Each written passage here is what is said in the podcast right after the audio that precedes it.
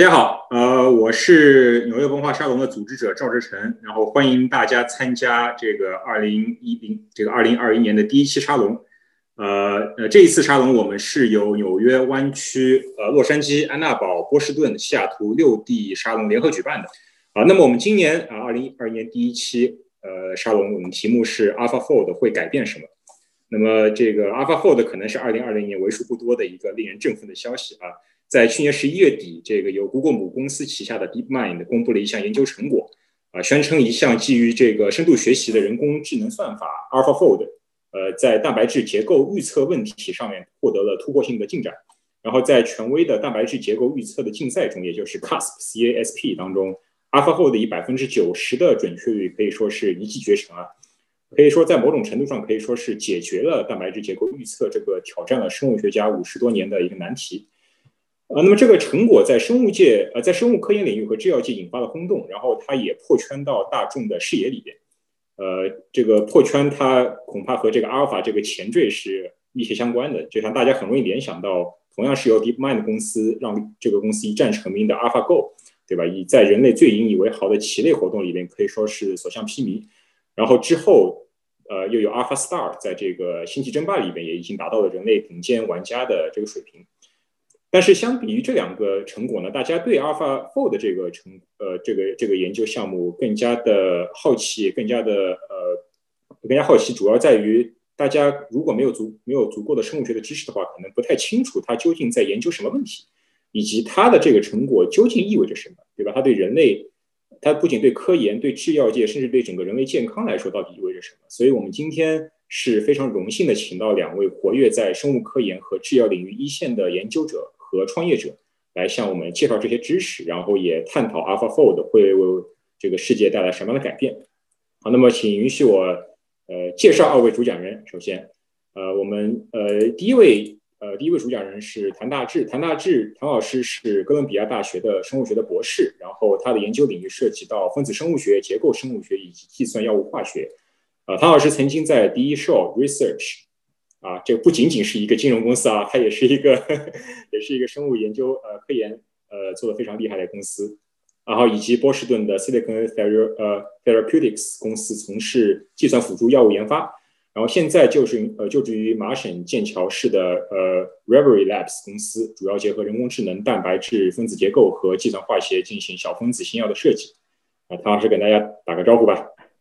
大家好，呃，非常荣幸能够来到今天啊纽约文化沙龙，呃，和大家一起探讨有关 AlphaFold 相关的问题，呃，希望能够通过这次活动，呃，跟大家能够呃多多交流，呃，互相学习，谢谢。好，好，谢谢唐老师。那么今天第二位主讲人是赖立鹏赖老师，赖老师是金泰科技联合呃创始人兼人工智能负责人，啊，赖老师是北京大学学士，芝加哥大学的物理学的博士。呃，麻省理工学院的博士后，然后二零一四年，呃，赖博士在麻省理工进行博士后研究期间，与合作伙伴共同创立了 XTelPy，然后于二零一五年创立金泰人工智能研发中心 XARC，担任负责人，进行大数据、人工智能相关技术研发，带领呃包括药物设计、算法、工程等在内的多元化团队，通过整合呃深度学习数据。呃，计算化学、计算物理方法和云呃和云计算资源，加速化学药物和生物药物的发现、呃开发与生产。那么，同样也请赖老师跟大家打个招呼吧。哎，Hello，哎，大家那个应该中国时间早上好，然后美国时间晚上好。呃，非常感谢志成介绍，因为 在学校时候其实一直对志成都有所耳闻，然后这次也借纽约文化沙龙这个机会啊，有这么一个合作，非常高兴。然后我们自己从事这个医药研发的行业呢，也是。对于新技术也是在不断的学习的过程中，所以啊，我觉得是感谢沙龙给我们这个非常非常好的机会，跟大家一起来探讨 AlphaFold 以及相关的一些技术。谢谢。好，谢谢老师。好，那么我们一开始在进入这个 AlphaFold 这个之前呢，我们还是先请两位老师给大家介绍一些呃关于生物呃科研和制药领域的一些基础的知识，可以帮助大家，尤其是如果你不是这方面的从业者的话，帮助大家能够知道。呃，获得一些基础的知识。那么，首先我们先请谭老师给大家呃介绍呃呃究竟什么是蛋白质结构预测问题，以及在这个人工智能出现之前，科学家是怎么研究这个问题的。好，那么有请谭老师。好啊，非常感谢志晨啊。我们这次呃讲座的主题是 AlphaFold，呃，AlphaFold 它想要解决的问题呢，当然就是蛋白质的折叠以及蛋白质的结构预测。呃，所以说，呃，我作为一个结构生物学家出身的人，呃，我就是先简单的讲一讲，呃，什么是蛋白质结构，以及呃一些传统的解析蛋白质结构的方法，呃，算是抛砖引玉吧。然后，呃，赖老师再可以进入我们这次的主题，呃，然后来主要讲一讲 AlphaFold 以及呃人工智能技术在呃基础科学以及在制药方面的一些应用。好的，所以说啊，我讲的部分呢，主要是有三个部分啊。首先是什么是蛋白质结构啊？然后我们为什么要去解析蛋白质的结构，以及我们现在解析蛋白质结构的一些方法，有一些实验的方法，也有一些计算的方法。呃，蛋白质呃非常重要，因为它是我们所有生命活动的执行者。呃，可以说我们这个人体里面啊，百分之七十是水了，除了水以外，最重要的化学物质应该就是蛋白质了。呃，我们身体中催化各种生化啊生化反应的酶，像胃蛋白酶，还有像乙醛脱氢酶，呃，就是那个分解酒精的那个酶，呃，都是蛋白质。然后呃，我们这次呃，我们身体里免疫系统来对抗呃外来感染的，像抗体啊，像干扰素啊，也都是蛋白质。然后我们如果想要跑步啊，我们的肌肉运动需要用肌红蛋白。然后来进行肌啊肌肉收缩，然后我们在跑步的时候想要向全身输送氧气，那需要血红蛋白来做这个事情。呃，至于说我们的遗传物质 DNA 呢，呃，虽然说它们也很重要，它们是我们整个这个生命的一个图谱，但是呢，我们要把它好好的保存起来，那怎么办呢？有一种蛋白叫组蛋白，把这个 DNA 能够呃好好的给它组装包装起来，保护起来，然后形成染色体。啊，除了呃除了这些以外，我们身体中就是基本上所有的结构，呃，举个例子，就像我们所有的毛发都是由角蛋白来构成的。然后我们新陈代谢的调节有许有许多激素，比如说胰岛素本身它也是一种蛋白。所以说蛋白质它虽然说都是一类分子，但是它们在我们身体中能够从事的这个呃作用应该是就是多种多样，基本上什么都可以做。正是因为蛋白质这种多种多样的作用，所以说绝大多数的人类疾病也都是与蛋白质相关的。呃，这里有几个很简单的例子。第一个就是一个遗传病的例子，镰刀型细胞贫血症。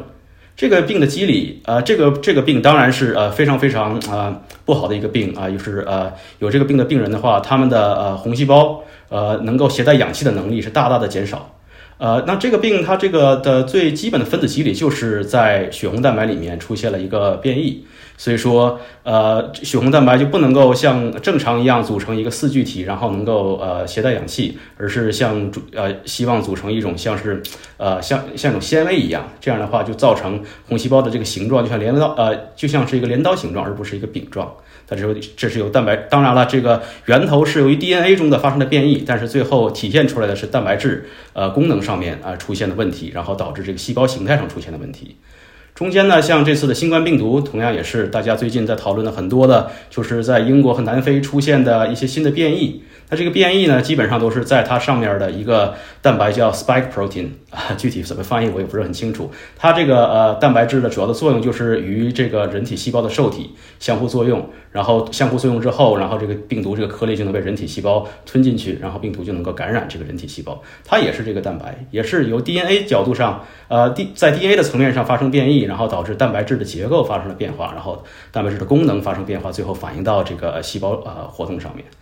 呃，同时呢，在呃我们很关注的这个癌症方面，呃，很多癌症的呃主要诱因也是呃一些呃在细胞中的酶类，我们叫激酶或者是 kinase，呃，在它们中呃有发生了一些变异，然后就是会直接导致一些呃非常不好的癌症，比如说像 BRAF 是呃一个非常非常火的一个呃靶标，它是呃导致呃。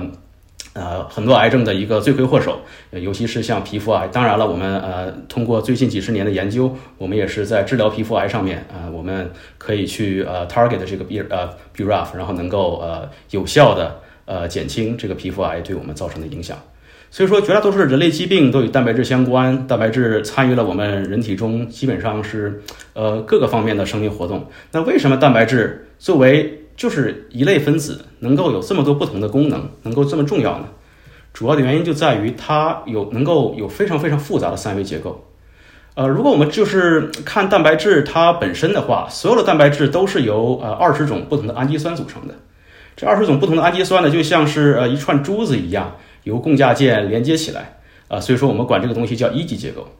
但是就是和其他的一些呃生物大分子不同，比如说 DNA，它也是由这个不同的这个碱基呃碱基对儿呃通过线性连接连接在一起，但是它也就是形成一个基本上一个线性结构，呃它也不是特别的复杂，所有的 DNA 基本上都是双螺旋结构。呃，但是蛋白质不一样，蛋白质这二十种氨基酸，呃，通过呃共价键连接起来形成一级结构之后，它不想就是呃以这种一级结构这种线性的这种呃结构形式存在，呃，而是它会呃经过几次不同的折叠，然后形成非常复杂的三维结构。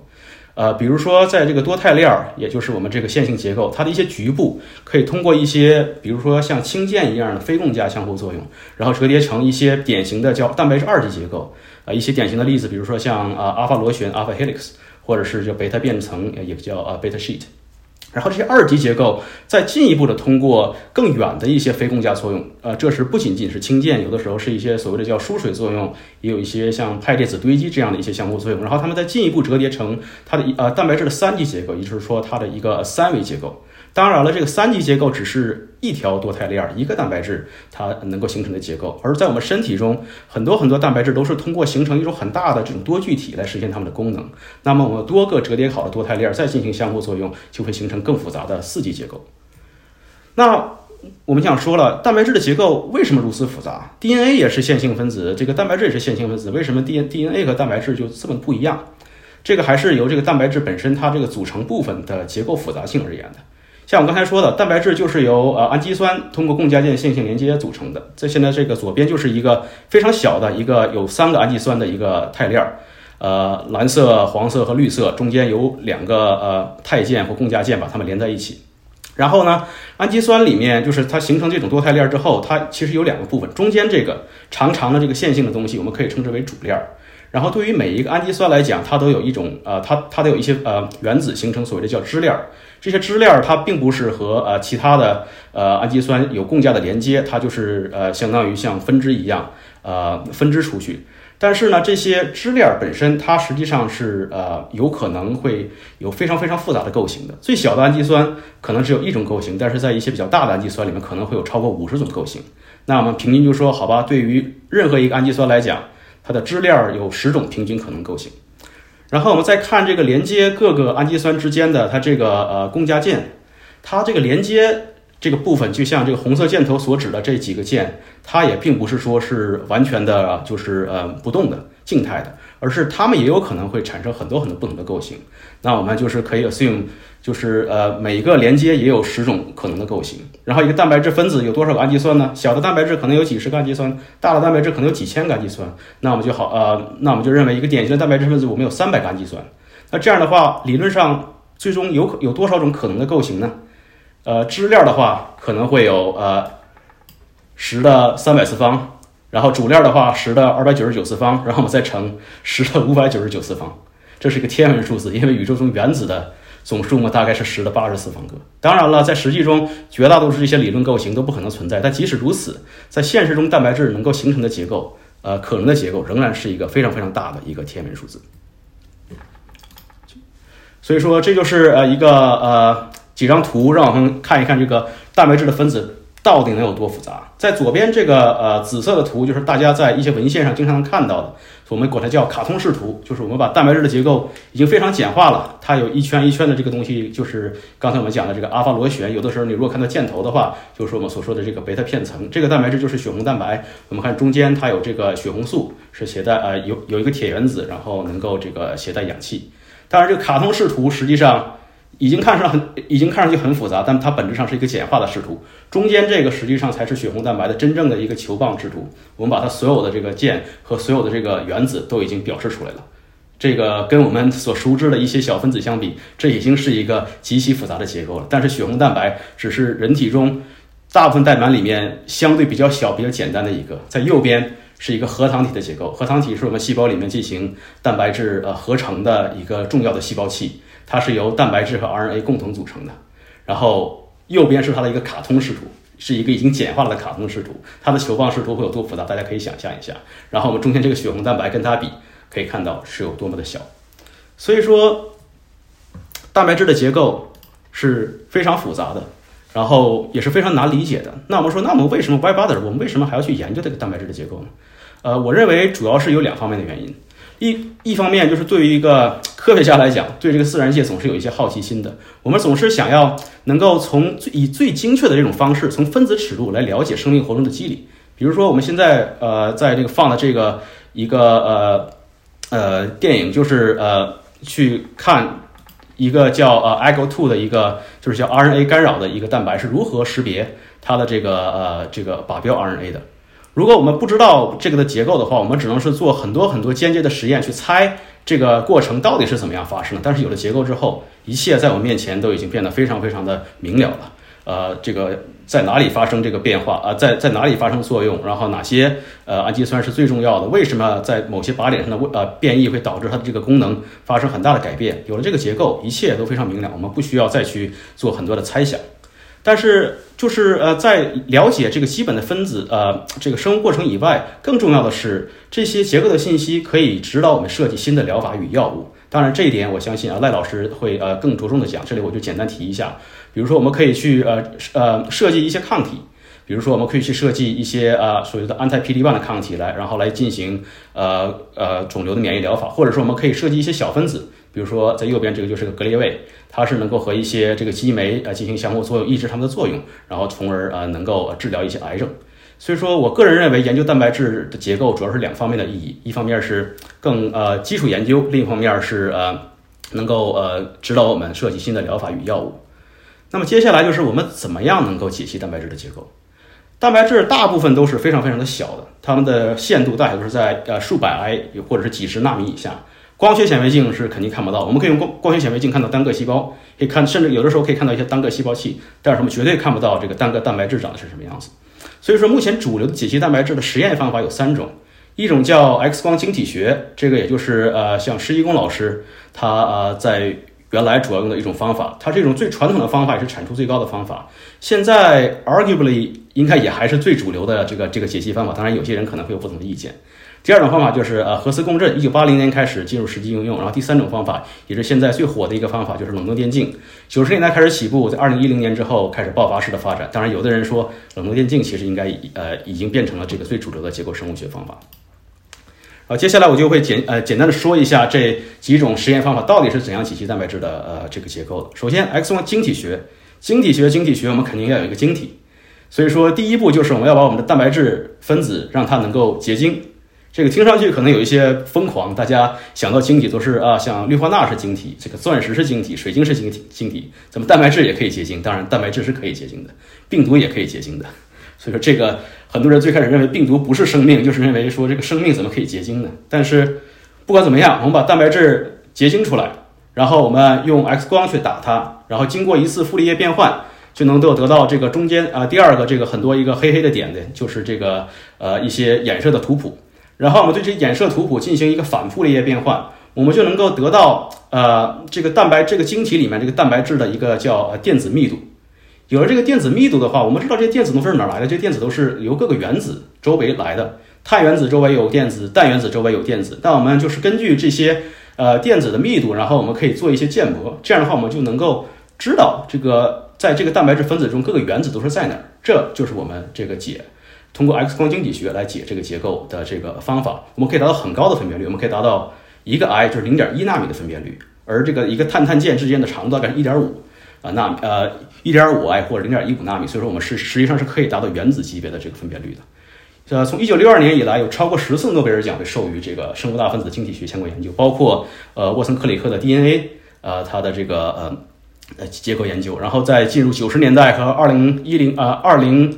二十一世纪初，有大量的诺贝尔化学奖被授予这个 X 光晶体学，这个呃导致很多纯化学家都是非常的不满。呃，第二个主要的实验方法叫核磁共振。这个核磁共振呢，是从八十年代开始兴起的一个技术。啊，它跟晶体学不一样的是，这回蛋白质不需要结晶，它可以在溶液中以它这样一种呃本身就是说呃本身的一种状态，然后来存在。然后我们可以进行核磁共振，呃获得了一些数据，就能够得到中间的这个就是呃核磁共振的一个图谱。然后这个核磁共振图谱给我们的并不是像呃晶体学一样的这个电子的密度，而是它会给我们一些信息，就是在这个蛋白质中各个原子之间它们之间的距离到底是多少，哪个哪个原子之间这个距离比较近，哪个哪个原子之间距离比较远，然后它们之间这个角度是什么样。有了这些这个呃 restrain，然后再加再通过一些这个经验上的一些呃呃数据，我们也可以来建一个就是呃结构的模型。当然，这个模型跟经济学还不一样，因为它是在这个呃溶液中，蛋白质是非常动态的，所以这个模型很多的时候反映的是一种啊动态的结构。然后最后就是这个冷冻电镜了，冷冻电镜呃这个呃技术实际上呃就是从概念上来讲非常简单，我们就是有很多很多的蛋白质。我们把它这个放到一个就是 grid 一个网格上面，然后把它动起来，然后我用一个非常强大的电子显微镜去看这个每个每个这个呃蛋白，就是每个每个这个蛋白质分子它到底长什么样子。我们基本上就相当于是呃要给这个蛋白质做一个这个三 D 的一个全息投影。我们就是对一个三 D 的一个物体，我们给它拍几千张、数万张、很多很多张的二 D 照片，然后把它们这个再呃叠加在一起，再重组出来。然后最后得到它的一个这个三维结构，呃，这就是冷冻电镜的一个最基本的一个概念。当然，实际上操作要比这个复杂的多。我只是讲一个最基本的一个概念，它只它实际上是真真正正的通过这个直接观察这个蛋白质，然后来重构这个结构的。然后右边这两张图表就能就可以看出，这个从二零一五年开始，呃，冷冻电镜解出来的这个结构的数目真的是呃呃在。一直的在这个上升，而这个传统的经济学，像这个呃呃橙色的线，呃是已经开始有了下降的这个趋势。当然，经济学还是很多的结构，但是有人说这可能再再过十年，冷冻电竞是会成为最主流的一种方式。然后，冷冻电竞最开始呃并不被广泛采用，最大的一个问题就在于它的这个分辨率还不够。呃，晶体学我们可以达到一个 i、两个 i 的分辨率，冷冻电镜最开始达到五个 i 都是非常非常的难。但是最近十年来，由于技术方面的这个进步，可以看到冷冻电镜现在这个平均分辨率已经达到了五个 i，呃，最好的分辨率已经已经和晶体学一样，能达到两个到三个 i。然后，二零一七年诺贝尔化学奖被授给了三于呃三位科学家，然后来表彰他们在这方面的贡献。所以说，呃，刚才我讲了这个三个呃解析蛋白质结构的实验方法，但是它们各有利弊。呃，像力这个就是在左边，我就呃不展开讲了。我要主要讲讲这个弊，也因为有这些弊，所以说我们才需要呃更多的这个计算的方法，比如说 AlphaFold 来帮助我们去解析蛋白质的结构。呃，晶体学当然了，这个非常明显，最大的问题就在于你得把蛋白质结晶啊，但是并不是所有的蛋白都能够结晶。而且尽管说晶体学本身是一个非常严肃的科学，让蛋白质结晶这回事儿，呃，说好听了是一项是一门艺术。说不好听就是一个玄学，呃，有的人说，呃，他一定要在月圆之夜去点晶体，然后才会把晶体长出来；有的人说，在点晶体前一定不能这个刮胡子。反正就是有很多很多各种说法，就是说我们对这个蛋白质结晶的这个过程还不是很了解。所以说，有些蛋白能结晶，有些蛋白尽管它很重要，但是它就是不结晶。那我我们也没有办法用晶体学去研究它。另一个很重要的一个问题就在于晶体学，它只能给我们看到这个蛋白质在这个晶体中是长什么样子的。大多数情况下，呃，在晶体中的蛋白质的构型跟生理条件是差不太多的，但是往往会有一些蛋白质的结构在在晶体中和这个生理条件下很不一样。再一个就是说，呃，晶体学给我们的基本上都是蛋白质的一个静态的图像，我们很难获知它的这个结构动态的信息。呃，核磁共振它的这个呃缺点就更多了啊。首先，它只能适用于比较小的蛋白啊，如果是比如说五十个 kD 的以上的蛋白，这个核磁共振就就很难处理。然后需要大量的蛋白，然后还要对它进行同位素标记，而且这个核磁共振的设备也是呃非常大型、非常的昂贵，所以说能够进行这方面研究的呃这个实验室或者公司也相对比较少。然后冷冻电镜的话，虽然说它最近已经有了长足的进步，但是它这个分辨率对对于相当大比例的结构来说还是不是尽如人意。最好的结构可以达到两 i、三 i，但是大部分的结构还是在五 i 甚至更多。而且它因为冷冻电镜还是要做一个直接的观察嘛，所以这个蛋白如果很大的话，当然冷冻电镜会做得很好。但是如果我们只是想看一个非常非常小的蛋白，冷冻电镜还是呃这个相当的困难。然后这三种实验方法有一个共同的一个限制条件，就是我们想要研究的这个蛋白质，它必须能够在体外被表达，能被能够被纯化出来，然后我们才能够用这个样本去做晶体学、核磁共振或者是冷冻电镜。但是如果说这个蛋白质本身就是特别难在体外表达，或者是它就是呃非常的不稳定，那这个就实验方法就没有办法去处理它们了。正是因为这个实验方法啊有这么多的这个限制，所以说呃一直以来人们就想通过一些计算的方法，然后说呃对于那些非常难解的蛋白，我们可以可不可以通过计算，然后来预测它们的这个结构。其实之前所说的那些实验方法，在最终的这个模型搭建的这个过程中，它也是要用到一些计算的东西的。它一方面有我们的实验数据，另一方面我们也有就是对一些已有结构的经验平均值。就举个例子，我们知道碳碳之间的这个共价键的距离单键就是一点五四 i，然后这个一些键角就是一百二十度或者是一百五十度，一些这个二面角就是八十度、七十度。所以我们知道这些呃一些经验的数值，然后和我们的实验数据相结合，然后我们可以进行一个就是说呃一个模型的优化。然后就是一个所谓的 minimization problem，然后最后我们会得到一个最终的模型。实际上就是这些计算方法在实验的呃方法中也已经得到了应用。那么真正的纯计算方法，它希望所达到的这个呃目的就是我们能不能就不需要这个实验数据？所以说呃这个呃与其用这个呃这些呃实验会获得这些数据，我们可不可以通过一些比如说物理学的方法，然后来取代实验数据？就是你如果给给我一个模型。我就能够通过物理的方法来计算它这个能量是怎么样，然后我们能想要达到这个能量的最小化。呃，举个例子，像我之前在第一哨 research 做的一个就是分子动态模拟，呃，或者叫 MD simulation，啊，其实就可以做这个事情。我们其实也已经可以用这个模拟来去呃模拟一些很小很小的蛋白的折叠。然后另一种这个方式，就比如说像 AlphaFold Two 啊，就是我们这次活动的主题。那我们说我们就不用这个呃物理学的方法，我们就是通过已有的这个。几万呃十几万的这个已有的结构，我们能不能够通过机器学习的方法，然后来去学习到一些呃跟这个呃结构相关的一些数据，然后再结合其他的一些经验平均值，然后我们再去搭建这个结构。当然了，还有一些混合方法，像比较有名的，像这个呃 UW 他们做的这个 Rosetta，以及其实第一代的 AlphaFold One，他们其实并没有着重讲这个东西，它实际上也是一个混合方法。它用到了很多已有结构来做机器学习，但是它实际上也有一些物理学的这个这个方面。所以说，呃，就是我在这儿，我就是会简单的讲一下我对 AlphaFold One 和 AlphaFold Two 的理解。当然，我我这个只是了解一些皮毛。呃，接下来赖赖老师应该会这个呃对这方面展开的讲。说 AlphaFold One 它是二零一八年呃这个呃发出来，而且这个整个已经开源了。这二零二零年在 Nature 上这个文章已经发出来了。所以它这个呃。就是这个模型，它主要是呃想通过呃看这个蛋白质本身的这个序列，它的这个氨基酸序列，然后我们去和呃所有的这些已有的序列进行对比，然后我们想看到哪些序列它是有相关性的，就是在自然界中，如果有一个序列它发生了变异。忽然间，我们发现一另一个呃离得很远氨基酸也同时发生了变异，那就非常有可能这两个氨基酸在结构中是相互作用的，这所谓的叫一个协同进化的一个概念。所以说，AlphaFold One 它就是想要从呃序列中来学习到跟这个结构相关的知识，然后它是搭建了几个呃 neural net，它应该是用 CNN，呃就是 convolutional 呃 neural net 来来做，但是在它最后一步，它实际上。也是要用到了一些这个物理学相关的一些这个能量值，是从 Rosetta 来的。他没有着重的讲，但他真的是用了这个东西。所以当然了，这个整个的这个表现也是非常的好，其实比之前的都好。但是这个是 AlphaFold One，在二零二零年呃发出了这个 Nature paper，呃，它其实本质上是一种混合方法。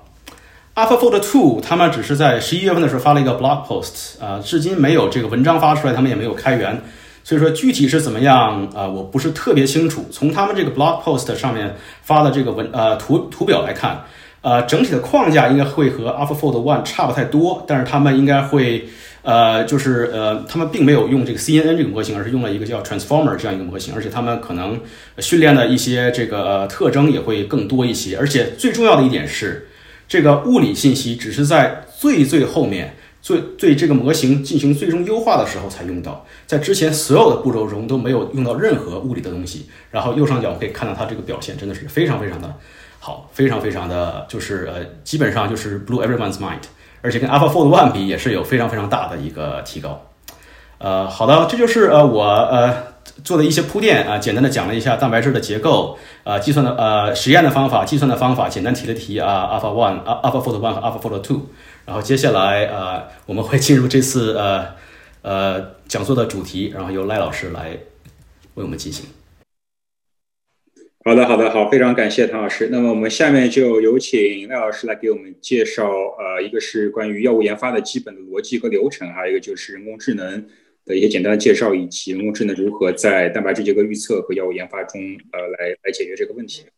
哎，刚才谭老师介绍了这个蛋白以及蛋白的结构预测的一系列信息啊，然后我这里其实简单的有一个关于药物研发的背景的介绍，所以呃，在介绍里面可能还不会涉及到具体的一些细节的东西。这里主要目的是说想啊跟大家一起去分享一下，就是整个药物研发的过程以及 AI 的一个大概的背景和 AI 技术怎么在药物研发中去啊发挥一些价值。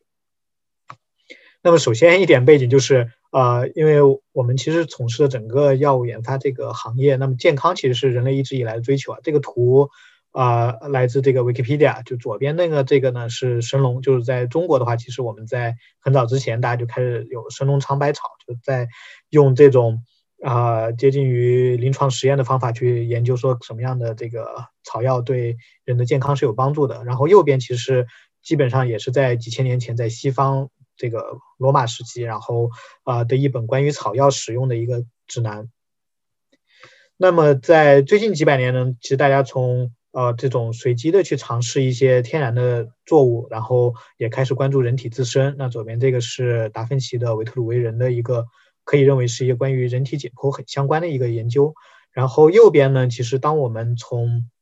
这个自然界，然后进一步往后，就是进入到呃。人体，然后进入到器官组织，最后到分子层面。呃，最近这个过去上个世纪，在中心法则的指导下面，其实我们对于分子层面的呃这些，不管是 DNA、或者是蛋白，它们如何相互协作，然后以及蛋白质，像谭老师介绍的，如何去如何去影响人体的功能，其实都有非常深入的研究。那最近呢，像那个 Pfizer 的这个疫苗，其实也是我们结合了不同层面的啊分子水平以及疾病水平的研究之后的。啊，一个我们对抗新冠的一个成果。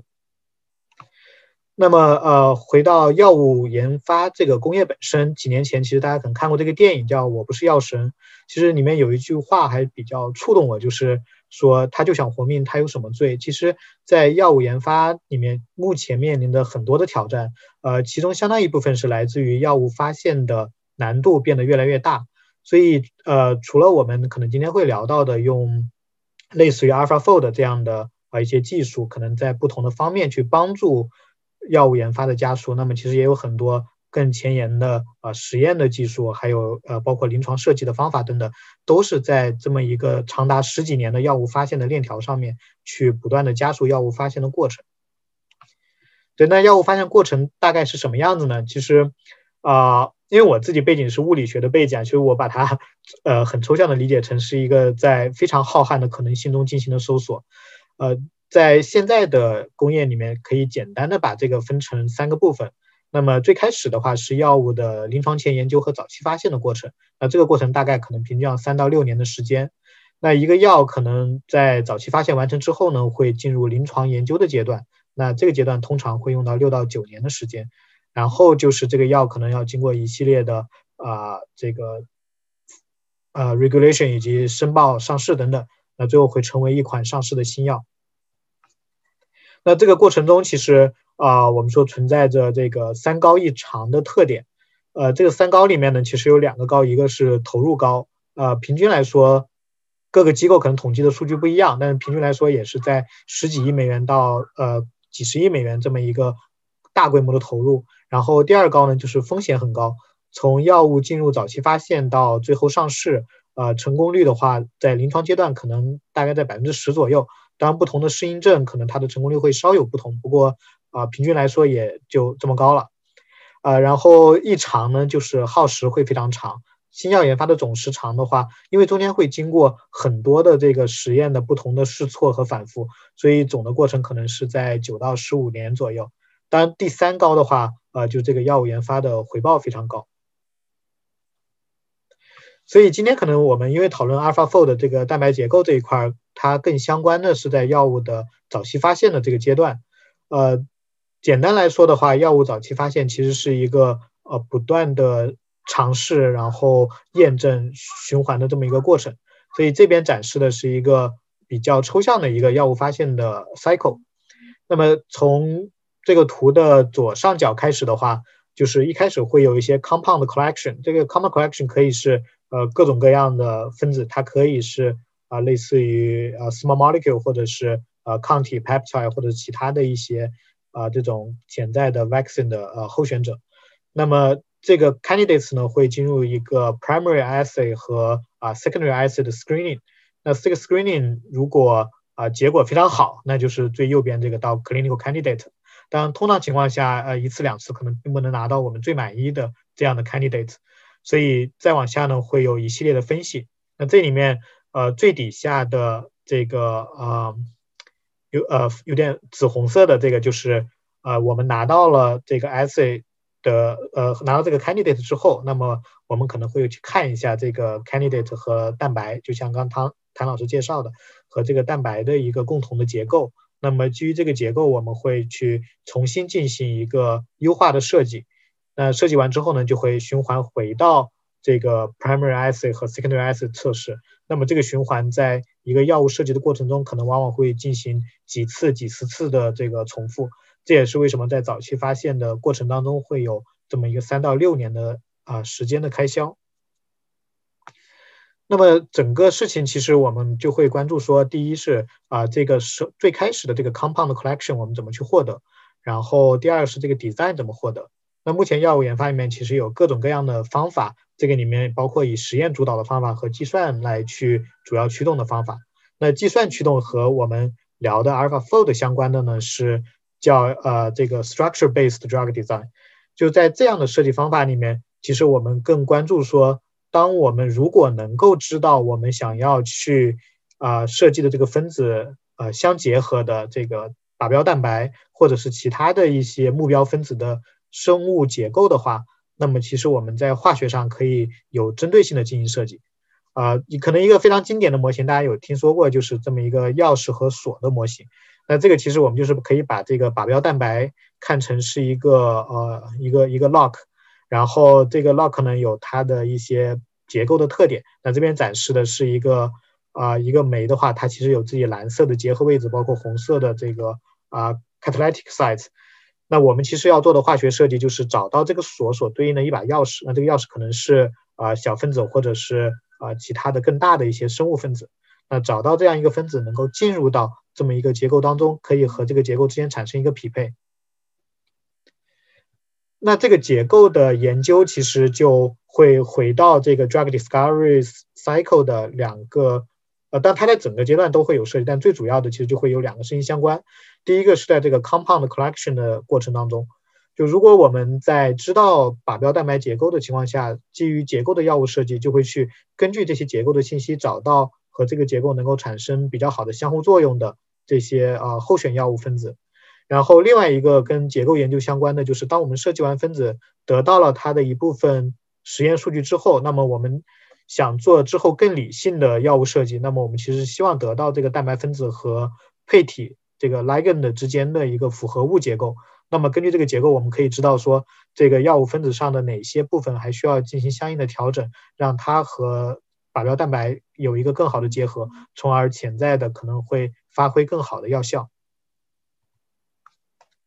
所以刚才是具体的发现方法，那在这个方法背后，其实我们可以看到说。在药物的整个这个行业里面有两个比较大的特点，第一是说，呃，这个药物市场非常大，但是第二个就是左下这个图其实显示的是说，整个药企的研发回报率是逐年下降的。那其实这个事情就驱动了说，我们希望找到更好的技术来去加速这个过程。然后右边这个图其实展示的是，啊，对我们自己这个从事这个行业，对对于。呃，类似于一个跨界进入这个生物医药行业比较触动的点，一个是说目前可能有百分之六十疾病没有有效的药物，然后第二呢是百分之五十到百分之七十的患者对重磅药物没有响应，所以我们来去做药物研发，其实更大的一个驱动力是说怎么样给患者带来更好的治疗。从呃，因为今天我们聊两个事情哈，一个是那个 AlphaFold 就是人工智能技术，然后第二呢，我们其实是。啊，把这个事情和药物工业结合起来，所以后面呢是简单的关于人工智能的一个介绍。那人工智能其实最早也是，我觉得和那个呃蛋白结构预测的这个开始的时间可能有点类似。那么也是在上世纪大概四五十年代，然后我们开始去用呃类似于呃人工智能的方法去研究一些问题。那中间这个图是就是最早的 IBM 的一个用于呃 AI 的一个大型的计算机。然后右边呢，其实是在九十年代的时候，这个啊，IBM 的深蓝当时是在国际象棋这个活动上战胜了卡斯帕罗夫。可能也是把人工智能这件事情第一次，因为也是我小时候听到的一个故事啊，就印象非常非常深刻，也是把人工智能带入了大众的一个视野。那整个人工智能技术在过去的几十年里面，其实经过了几次浪潮。那么在最新的这个啊一波以深度学习和大数据驱动的浪潮当中，也算是突破了过往的低谷当中受到了一些算法的泛化能力或者是算力的制约。那现在其实不管是在算力和数据规模上，都比之前有一个非常大的发展。这也是为什么现在我们有可能把深度学习的方法应用到啊跟像生物医药以及其他的各行各业当中去。那这边其实有一些典型的例子，其实想介绍一下。呃，第一个呢，其实是在呃，应该是在几年前吧，就是 AlphaGo 也是 DeepMind 的一个工作，它是在和李世石的这个对局当中，呃，能够战胜人类最顶尖的棋手。那么这个和药物研发有什么关系呢？呃，其实对我们自己来做研究，有一个非常通俗的呃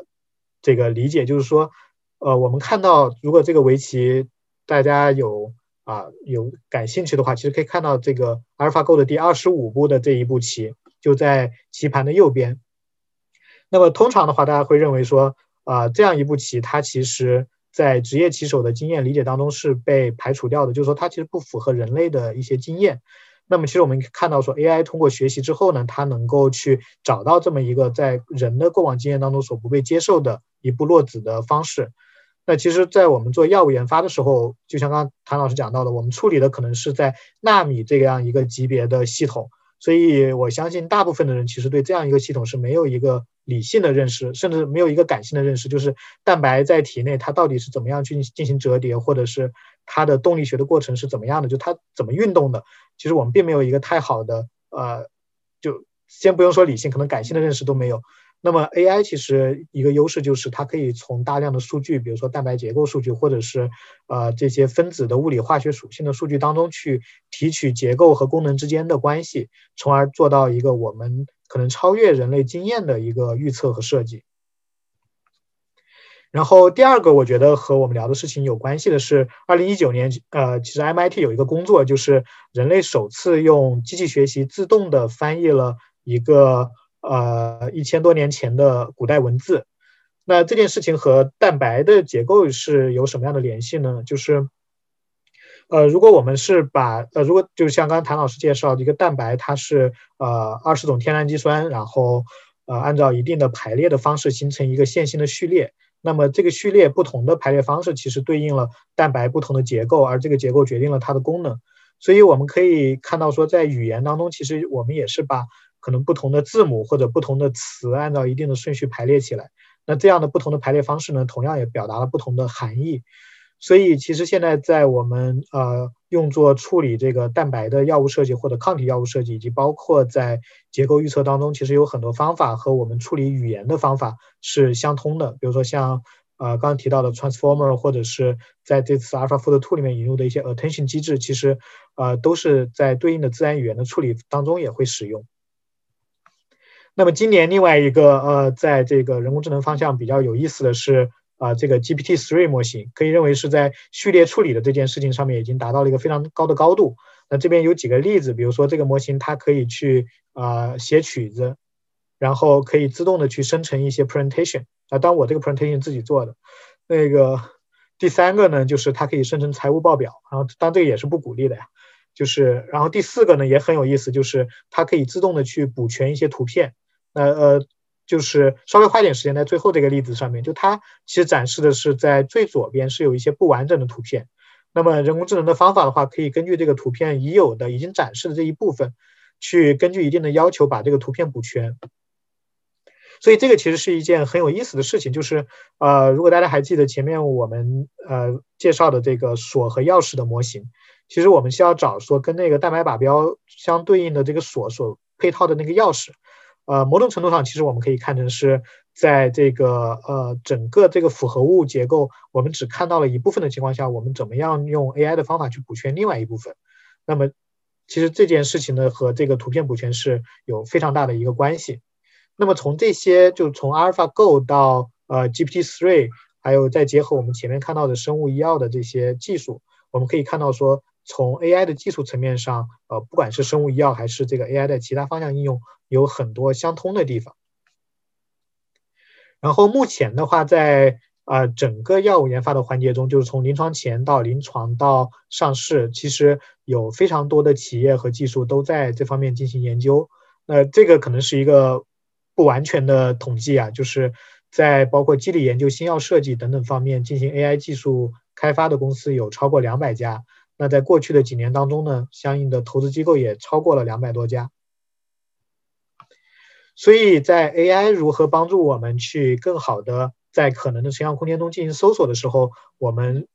一个个人的感觉就是在两个方面：第一是创造虚拟的空间，第二是设定设定这个搜索的边界。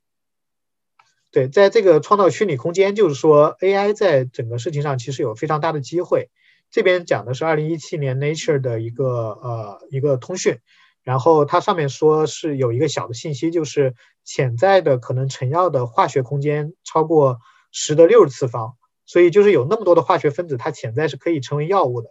但实际上现在我们能够在实验室里去进行呃筛选和设计的分子数，大概在十的十次方到十三次方，可能呃大概就在这个数量级了。所以我们可以看到说，从这个十的十三次方到十的六十次方中间有个巨大的 gap。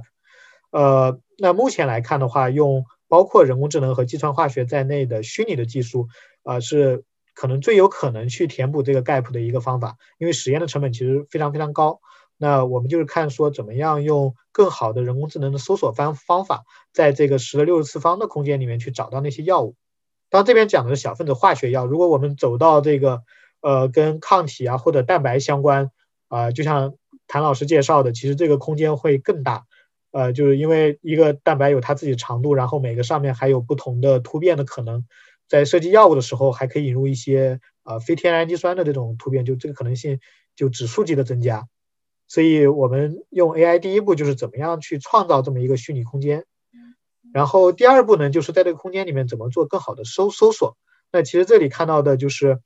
呃，在 AlphaFold 的这个结果上面，其实可以看到它在蛋白结构的预测上面其实已经取得了非常非常好的进步。那这件事情其实为基于结构的药物设计提供了一个非常好的源头，就是可能以前我们并不能够很好的知道结构的这些分子，通过呃，我相信可能是在未来啊，就现在可能还有很多的不足，就在未来通过计算计算机预测的方式，能够去快速掌握它的结构，从而为理性的药物设计来提供更好的。这个搜索的边界，就是搜索边界价值呢，就是帮助我们用啊这种计算的方法去进一步缩小我们的搜索空间。因为不管是十的六十次方，还是啊十的三百次方，或者是六百次方，对于计算来说，依然是一个非常非常大的数字。就我们估计了一下，如果用现有的算力来处理这件事情的话，呃，我们在地球上面估计还是做不到。呃，所以我们还是需要通过其他的一些方法，比如说结构预测，来进一步缩小我们要搜索的这样一个空间范围。呃，当然我们看到也看到说，在 Cas14 上面，AlphaFold Two 取得非常好的结果。呃。当然，这个结果也有它的一定的局限性，比如它主要预测的是这个呃蛋白的一定的结构域的这样的一个结构，而我们在做药物筛选和设计的时候，可能同时会关心这个蛋白和配体分子，包括小分子或者是啊其他的一些抗体的这种相互作用。那这部分呢，目前用 AI 来进行预测还有一定的挑战，但是我们可能会相信说，在未来通过 AI 和一些动力学模拟或者是其他的计算或者是实验技术的结合。啊，有可能去帮助到我们更好的去解决整个药物设计当中的各种各样的挑战。所以最后一页其实放的是那个伽利略，就是在几百年前，可能伽利略用这个望远镜啊，看到了我们在这个天文学上的一些以前看不到的东西。呃，就像二零一七年 Nature 那篇文章的标题是叫 The Drug Makes Guide to the Galaxy。其实我们可以看到说，在近几年一些新的技术，包括呃，人工智能或者冷冻电镜这样的实验技术，也包括动力学模拟上的技术的发展，其实是为为我们提供了更多的这样的望远镜或者是显微镜，让我们能够去在整个药物的空间当中去更好的找到药物设计的可能性。对我一个大概的介绍就先到这里吧，可能不知道有没有帮助。对，嗯，好，非常好，非常非常感谢呃赖老师讲的，我觉得讲的非常非常非常清晰。呃，那么我们下面一个环节就是我准备了一些问题。那么之前我们主要是在围绕一些基本基础知识，呃，然后稍微触及的一些人工智能和 AlphaFold 的技术。那么我们之后的这个提问会围绕着这个 AlphaFold 和人工智能技术展开。那么我这一系列问题是呃是会轮流来问两位老师，但是这并不意味着只有您来才能回答这个问题。呃，如果您对这个问题如果没有被 Q 到，然后但是想回答这个问题，是非常欢迎随时来呃随时来回答。对，那我第一个问题是想问唐老师，就是您刚才提到了，呃，这个蛋白质理论上的数量可以达到十的五百九十九次方之多。那么我的问题是，呃，在呃人们或者说 AlphaFold 它所关心的，或者说人体内存在的蛋白质的呃种类是有多少，以及我们现在已知的、已经相当于已经解决了的这个知道结构的蛋白质种类，它占了多少百分比呢？呃，其实呃，人体中呃，就是不同蛋白的种类其实并不是那么的多，呃，就是大家在人类基因组计划啊测序都测完之后，现在大家感呃认为人体中就是能够编码蛋白质的基因大概也就是在三万到四万个，所以说这个总的数量并不是很多，但是这些蛋白质它的这个结构，首先它是一个动态的，就是同一个蛋白质在不同的生理条件下可能会有很多种不同的结构，这是呃一个变量，再一个就是说呃。呃，就是呃很多呃蛋白质，就是很多它的基因，它也是有呃其他的一些呃，比如说就是所谓的叫 alternative splicing 之类，就是它会有一些重组的方式，就是一个基因它中间的这个 DNA，它这个最后表达出来就是呃转录出来的呃就是合成的这个蛋白质的这个序列，其实也是会有很不一样的。然后就你所提到这个问题，就是我们至今是呃已经解析了多少个蛋白质的结构？这个问题就是呃，要看从哪个角度来回答。如果你你看我们现在呃公开的这个数据库是有十七万个结构，当然了，这十七万个结构里面有很多不是人体的这个蛋白，然后而且很多的应该是绝大多数的结构它都不是就是蛋白质全长的结构。就像刚才赖老师讲的，就像这个在 CASP 里面呃这个竞赛里面，它只是做一个很小的一个结构域，就比如说一个很长的有一千个氨基酸的蛋白。可能只有这三百个氨基酸的结构知道，剩下的七百个氨基酸我们还是不知道。呃，所以说我个人的一个估计吧，就是因为这个好像呃我也没有看到有特别准确的一些来源，应该是呃对于我们人体的这个功能和这个疾病相关的这个蛋白，应该大概能有百分之二十到三十的结构，或者是已经知晓，或者是我们能够相对呃有比较好的信心能够去预测它们。但是对于呃大概百分之七十到八十还是呃不得而知。当然这只是就单个蛋白而言，而就那些蛋白组成的组成的很大的这个复合体动态的复合体而言，这个就是更加的难。嗯，所以说呃就跟赖老师讲的这个，对于呃药物研究来讲，有相当大部分的这个呃疾病是没有药物能够治愈的。对于这个蛋白质结构也是一样，相当一大部分的蛋白我们还是不知道它的结构。嗯，好的好的好，谢谢唐老师。啊，下一个问题，呃，赖老师想请问，就是我们，呃，我是不是可以理解，就从您刚才讲呃演讲里面，是不是可以理解这个人工智能技术，它是，呃，在这个药物研发中，把原来是可能一部分比较劳动密集型的一部分工作给给解放出来，它是相当于去减轻了这一部分人的负担，然后可以把人们的这个专注于更加核心的问题，呃，还是说我或者两者皆有了，还是说它会呃帮助人们去呃。去探索一些以前没有人工智能技术的话是几乎不可能去探索的方向，还呃，您是怎么评价这两个呃这两个效果？呃，好问题啊，就是对，其实我一直也在思考这件事情，就是整个在这个药物研发的过程当中，人工智能的价值，然后呃，目前感觉是二者兼有，但是我觉得在药物发现的早期的一些阶段，其实更多的是去探索一些。可能我们平时没有被注意到的，或者是可能被忽略到的一些价值，就包括在我们自己实践中，我们会看到说，人工智能在药物发现更多的是跟药物化学家提供一个协作的这么一个关系。对，因为我理解人工智能其实如果说大一点，它其实是一个更高层面的东西。那我们现在做的，呃，用机器学习或者深度学习，其实是一个这种 information provider。就我是通过预测的方法去提供了一些在药物的早期设计。呃，我们之前可能没有办法接触到的信息。举个例子，就是，呃，我们现在在做呃类似于药物的早期，可能比如大家会叫苗头化合物或者先导化合物的设计的时候，去评估它在后期临床前的呃一些动物实验或者是体外实验的可能的一些数据，比如说它的溶解度或者是它的一些急性毒性啊等等毒性指标。那这些事情可能在呃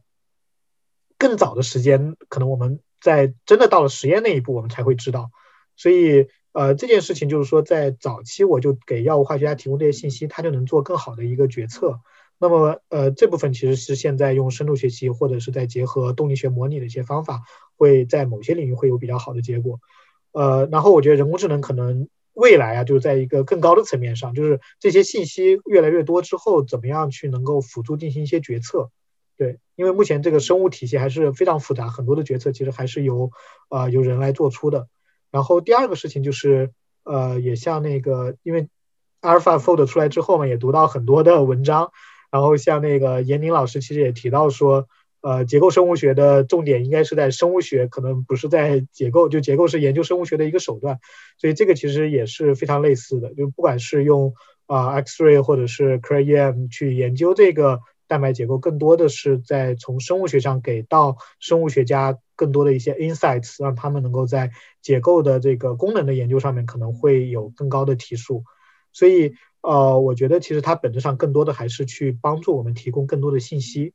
然后在这个劳动密集型的解放上面，目前在药物工业可以提一句，就是已经有很多的像啊这种 CDMO 这种生产型的呃或者开发阶段的药企会用到计算和人工智能的一些技术，那这个确实是在。呃，比如说生产工艺的这个试错和重复过程当中，可以减少它的试错的次数。那这部分我觉得可能在呃现阶段更多是去减少这个劳动力的重复，然后在第二阶段呢，在减少劳动力重复之后，自然而然的呃这种优秀的科学家的时间就可以集中在那些有创造性的事情上面。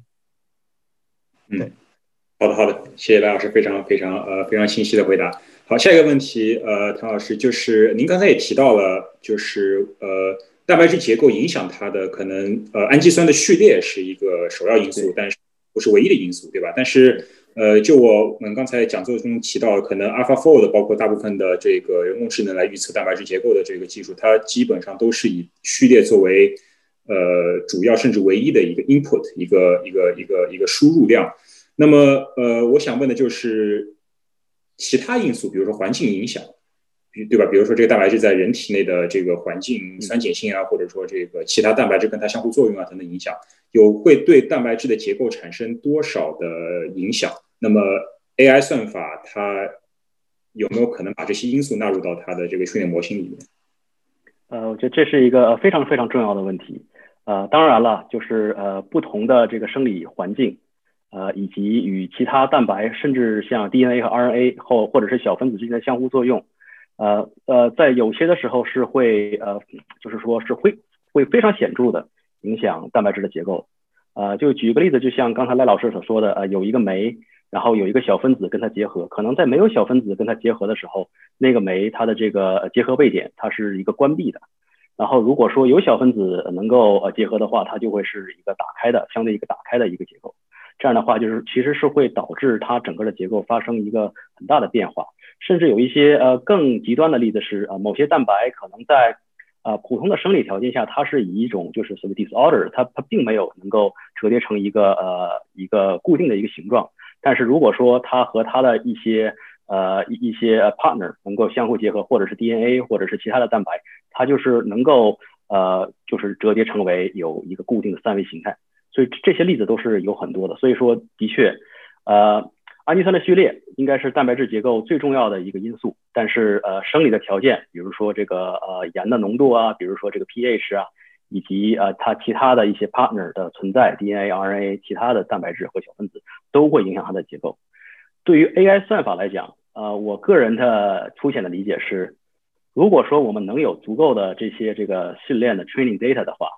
它应该是有这个可能去把这些因素也都考虑在内的。但是就我所知，就 AlphaFold 来讲，它用的这些 training data 都是绝大多数都来自于这些呃，就是已有的公开的这些发表的这些结构，而这些结构相当一大部分也都是晶体结构。然后这些晶体它生长的这个条件是千差万别，它并没有一个就是特别特别呃精确的一个描述，所以说呃他并没有把这些因素呃加到这个模型里面。所以说我的这个答呃这个观点就是说，有可能将来有可能，如果说我们能够有一种非常呃高通量的实验方法，能把这些因素都考虑到进去，然后都能够解到新的结构，然后作为这个训练集是有这个可能。但是现阶段就将来可能几年时间内，这个还是呃比较困难。好的，好的，谢谢唐老师。那么下一个问题是问赖老师的，就是。呃，就我刚才一开始讲的，很多人对这 AlphaFold 的这个期望啊，或者是对它的这个理解，可能是多少有点基于这个 AlphaGo。但是其实两者有一个非常本质的区别是什么呢？就是说 AlphaGo 它它围棋啊，它的这个围棋的规则就是它的一个，我们可以把它认为是它的一个呃，决定了它是什么游戏，或者决定它应该是什么样子的。只是人类可能和计算机他们的思路不同，或者对它的理解不同。呃，或者是换句话说，我们通过这个训练好，当我们发现 AlphaGo 远远的胜过了人类，那么我们就可以把它作为一个作为一个指引，或者说把作为一个训练引导棋手来训练的一个方法。可能这些也是现在当今主流棋手所用到的一个广泛使用的一个方法。但是这个蛋白质结构这个问题和 AlphaGo 和围棋不一样的是。它在理论上，我们对，因为因为这个赖老师以前是学物理的，所以我知道这个所谓第一性原理，就是在理论上我们是可以通过这个，比如说氨基酸的结构来进行计算的，对吧？就无论是从量子力学或者说这个化学性的计算，理论上是可以计算出来的，因为它是一个存在第一性原理的一个问题。但当然，这个实际上几乎无法做，因为它计算实在是太庞大了。大家如果都学过量子力学，知道量子力学可能连。双体问题都很难计算出来，不要说计算这么庞大的一个分子的一个问题了。那么 AI 它走的就是完全不同的道路，它是以统计的方法来走的，但是它归根到底还是存在一个所谓第一性原理。那么我想问的就是在以后，比如说 AlphaFold 它比较成熟了，或者说成为一个主流的一个呃预测的方法之后，呃，这个算法、呃理论计算和实验三者的关系会发生什么样的变化？啊。好问题啊，就是，呃，我觉得有有几个点，一个是说，肯定这个背后，如果是做结构预测的话，呃，肯定是第一性原理的这些东西是存在的，而且，嗯，以我比较粗浅的，但可能大家就不一定对的理解，就是，呃，第一性原理其实已经 ready，就是比如说量子力学的这个最基本的薛定谔方程的描述，还有整个热力学热力学的。这个知识体系的构建，其实已经能够决定说，从一个最早的一个序列，我们怎么去 fold 到它可能现在的一些状态，或者它也可能有哪些状态。只是说目前这个计算量特别特别大，好像上个世纪，呃，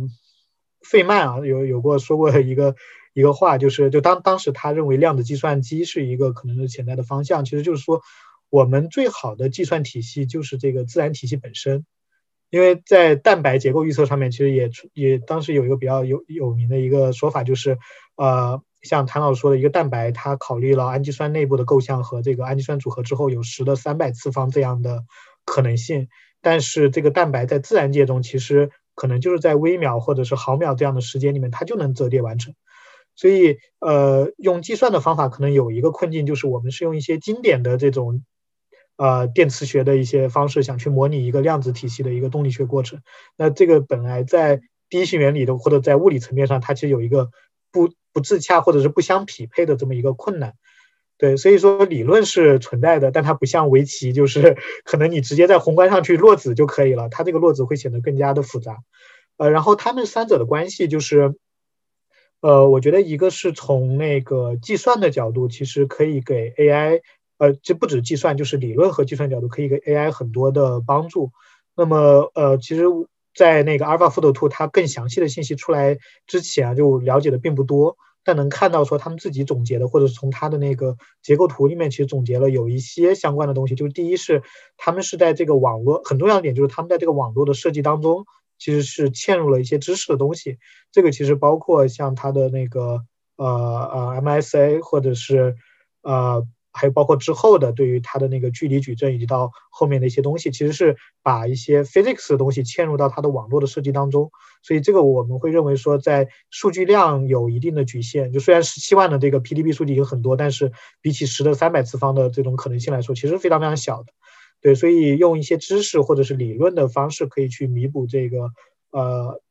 呃 AI 的这个模型或者计算模型的不足。对，然后另外一个在。这个 AlphaFold 里面一个很有意思，其实就是它的端到端的这么一种学习方式。那我们会觉得这个事情可能会超越一定的这个计算模拟，因为就从 end to end 从数据到数据，那么其实可以跳过其中很多的一些细节的东西。就我们可以做一个比较 极端的假设，就是因为就从我们自己出发，就我们如果是做 drug discovery，其实结构是。从过往来说，我们做更好设计的一个基础，但是结构并不是我们做 drug discovery 的目的，就跟生物学研究一样，就结构不是目的，就是生物学是目的。所以，如果我们有足够的数据支撑，能够去跳过一些现在在理论研究或者计算上有挑战的部分，然后做这种 end to end 的 prediction 的话，可能可以去做到一些现在做不到的事情。那反过来，这些东西可能会。就是当我们知道结论，再去做证明题，总是比做计算题要简单一点。就大家如果考试可能会有这个经验，所以我们用 AI 去看到一些结果之后，再反过来去推导一些理论或者是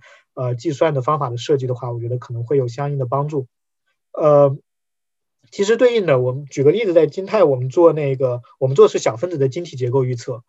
对，其实这是我们其中一部分的技术。其实做的时候也是说，我们会用很多的计算的方法去给 AI 的模型进行啊这种网络结构的设计以及它的算法的设计。所以我们也是看到说，这样的设计是可以就这两个方法结合会产生一些更好的效果。那实验的话，呃，其实也在两个层面上。第一，从正向上，实验肯定是呃这个自然科学研究一个很基础的方法，所以它和理论的这个关系就。不用说了，那和 AI 的方法的话，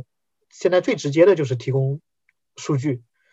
对，就刚刚谭老师也说了，就是我们在不同环境下或者是在不同的情况下的蛋白结构，如果 AI 有足够多的数据呢，就是 possibly 它是可以去进行预测的。那如何找到这种呃成本可控，然后成本可以接受，并且高通量的实验方法来提供大量数据？呃，这个是很直接的一个关系。然后另外一个，其实我前面有在。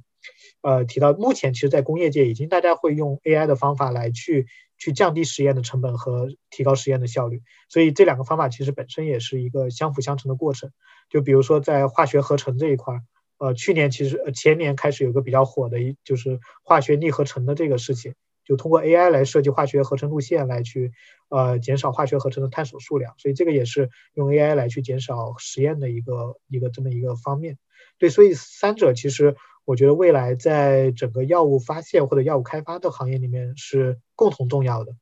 就我一直不不是完全认同说是这个 AI drug discovery 或者是 computational drug，这这这这个三个东西肯定都必不可少。就结合到一起之后，呃，我们可能才会真的去解决这个药物发现的一些问题。好的，好的，呃，谢老师，嗯，谢谢老师。对，刚才刚好就是呃，我有个 follow up question 可以问那个谭老师。其实刚才谭老师也。聊到了在 AI 出现之前的三种主流的这个预测方法：X 光晶体、呃核磁共振和这个冷冻电镜。那么，呃，在 AI 技术出现之后，我好奇的就是有没有可能 AI 技术来反哺这三种技术，让他们比如说，哎，就像人们通过呃 AlphaGo 来反哺人类对围棋的认识，人们发现，嗯嗯，哎，我其实呃，在我我可以从这个 Alpha。Fold 的这个发现里边来帮助我更好的理解这些结构，来帮我更好的设计这三种已有的方法，而不是说通过新的技术来完全淘汰旧的技术。您您看，你觉得哪种方哪种路径更有可能？啊，我觉得这个问题呃特别特别的有意思。呃，我还是觉得这个还是有很大的潜力的。呃，就举个例子吧，像我刚才讲这个呃 X 光晶体学，一个最大的一个限制条件就是蛋白质结晶的问题。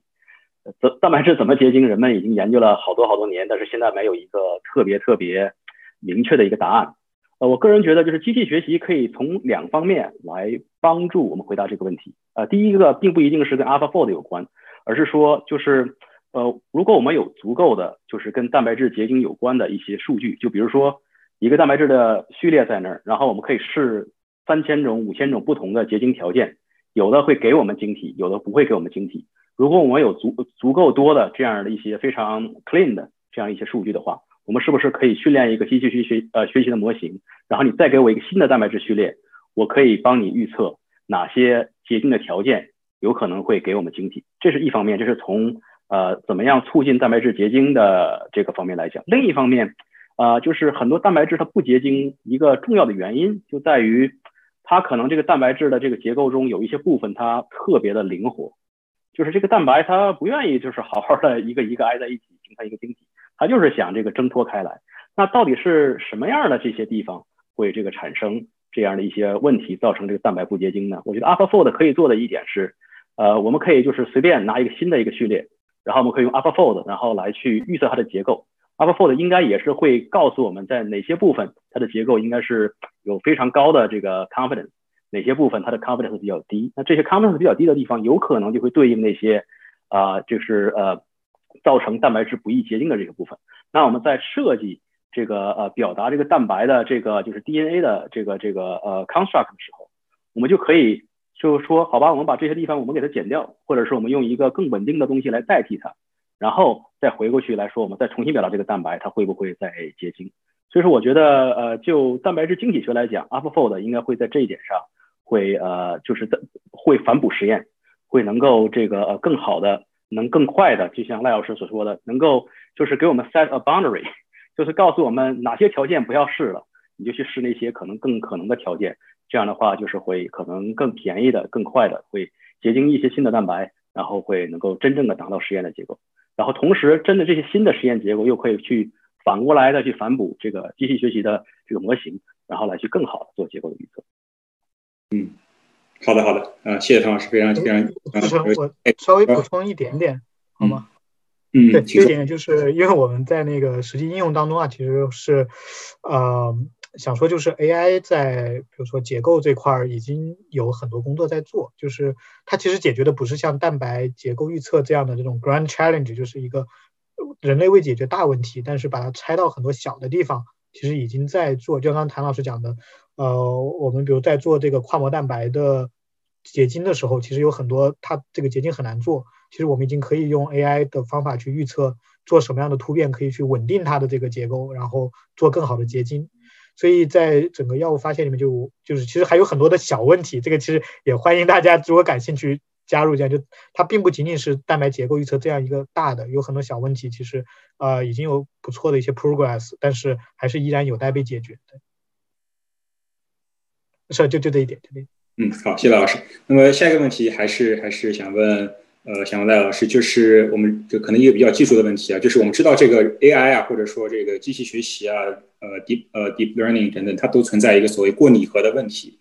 就是说，所谓过拟合问题什么意思呢？就是说，呃，我用这个训练训练集去来训练这个模型，那么这个模型可能会在训练集当然会表现的很好，或者说在这个跟训练集类似的一些场景下会表现的很好。那么相当于它做到了。呃，与其说是学习，不如说是记忆。那么，如果出了这种情况，就是说他在已经发现的情况下做得很好，但是在没有发现的情况下做得不好，那么这种情况就是过拟合。那么，即使这个模型训练得很好，我们也可能也无法很放心的把它用到未知的场景，对吧？因为我们不知道它在未知场景里的表现会怎么样。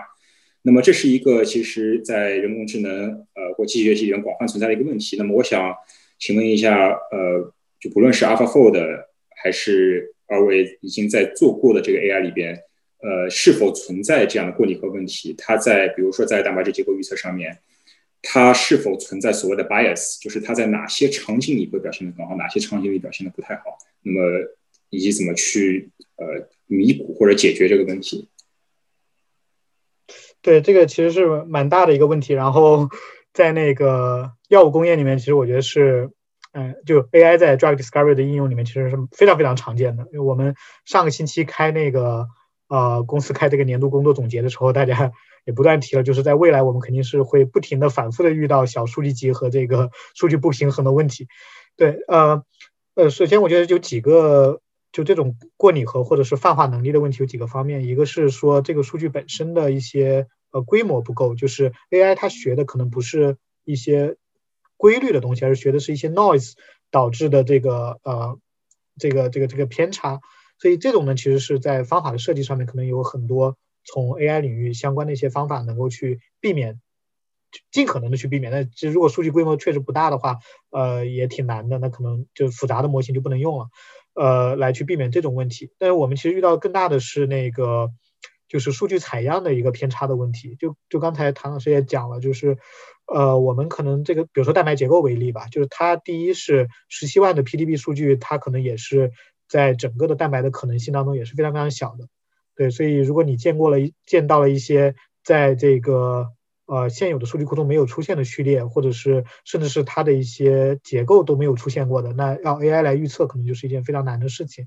然后另外的就是比如说不同的环境啊等等这些参数没有放进去，所以如果是同一个蛋白，然后 PDB 里也有相应的结构，但是它的这个酸碱度等等环境发生了一些变化，那这个可能也会很难，或者是有一些配体跟它产生了结合，对，所以这个边界条件的变化啊，也会导致一个泛化能力的问题，而且在药物设计里面，这种边界条件的变化是非常非常常见的，就是因为比如说我们之前做一个呃这个呃药物的某一个物理属性的预测。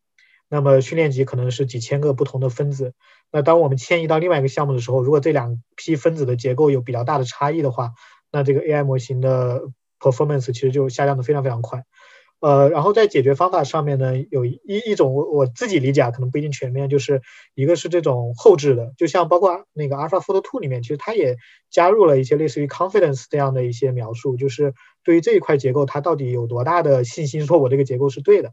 对，所以这个事情给出来，其实，在整个事情就在药物发现这个应用上面，我觉得非常非常有价值。就像，呃，我们在用的时候，其实我们也发现说，如果我们告诉药物化学家，不只是这个这个结构或者这个数预测出来是什么样，同时我告诉告诉你我这个 variance 大概是多大，那个这个对于他们去进行决策，其实非常非常有帮助的一个信息。比如回到刚才说的，他可能现在 AI 还不能完全做决策，但是我尽可能给你提供更多的信息。然后另外在方法上提高的话，我们会发现。哦，其实我们做了不少尝试，然后会发现说，越往底层走，这个模型的泛化能力其实越强。就刚刚那个理论和这个 AI 结合的这个角度，就我们之前做一个呃蛋白设计的一个事情，就做这个 AI modeling。我们发现说，如果我们是在氨基酸的层面上做 modeling 的话，呃，大概比如说是达到一个 R square，比如零点零点四或者零点五的这么一个水平。然后我们把这个呃氨基酸可能再切成更好更小的一些片段。然后这样的话，就来拿拿这个来作为最小单元来做，那可能 performance 可以到零点六、零点七。然后我们之后再进一步，然后我们做了一些 MD simulation，然后再把这个就在这个可能原子层面做了一些量化的一些这个特征的计算，然后把这些作为 feature 再加进去之后呢，这个 performance 可以提高到零点八、零点九。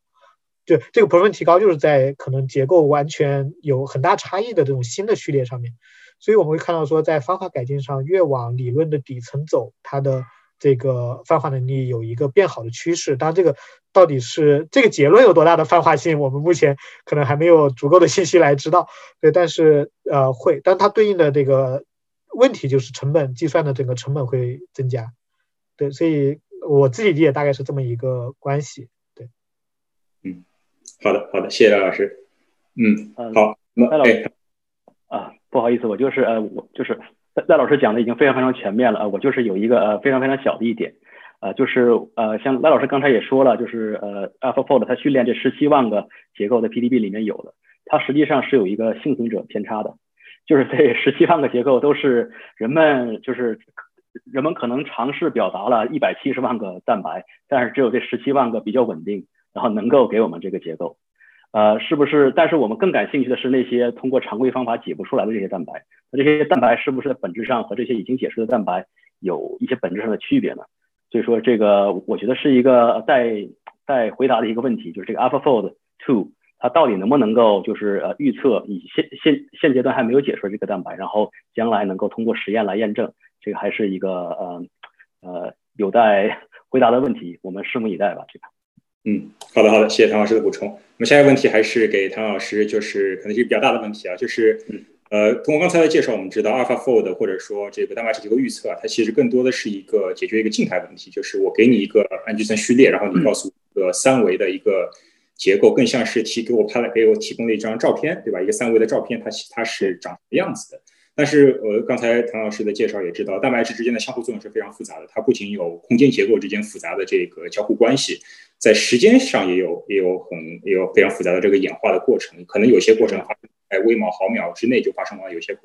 可能会有更长的时间。那么了解这些信息，毫无疑问对于蛋白质的呃，在人体也好，在各种生物体也好，它的表现以及它对人体健康的影响是肯定也是非常非常重要的。那么当然这个可能已经超出了 AlphaFold 的研究的范围。那么我想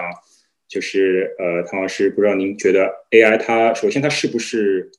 擅长解决这个问题。那么，如果它擅长的话，它可能会以什么样的，比如说和 AlphaFold 不一样的途径来解决这个问这些问题？嗯，呃，我觉得这个呃是个非常好的问题。呃，我个人其实对呃人工智能技术或者是深度学习还是有很高的期望的。呃，的确，呃，AlphaFold One 和 AlphaFold Two 现在也只是能够预测一些静态的结构啊，根本原因就在于他们的这个训练集都绝大多数是一些这个呃静态的结构，呃，晶体结构或者是呃 Pre-EM 的结构都是静态的。但是呢，有一个呃，就是一个一类的结构，就是这个呃核磁共振 NMR 的结构，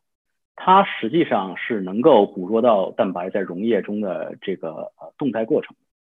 但是呃，我不清楚在 AlphaFold 它在这个训练的时候，它只是呃选了这呃，就比如说一个蛋白可能有二十个，它它一个 ensemble 里面有二十个不同的模型，它只选了这个能量最低的这个模型，然后来进行训练。但是我相信，如果说我们能够呃产生足够多的这个实验数据，这个实验数据可以是 NMR，可以是其他的，然后这些实验数据能够间接的告诉我们这个蛋白它到底是怎么样的动态。就举个例子，这两个原子之间。它这个距离可能是会呃随着时间的变化，它在这个呃十 i 到二十 i 之间这个变化，然后有百分之多少的时间是在十二 i 以下，或百百分之多少时间在十二 i 以上。如果有足够的这类的数据，然后我们来组成这样一个训练集，然后我们再去训练一个类似于 AlphaFold 的模型，我相信还是有可能会能够啊来进行这个蛋白质这个动态结构的这个这个预测的。当然了，就蛋白质动态结构预测，实际上，呃，人工智能并不是呃唯一的一个出路。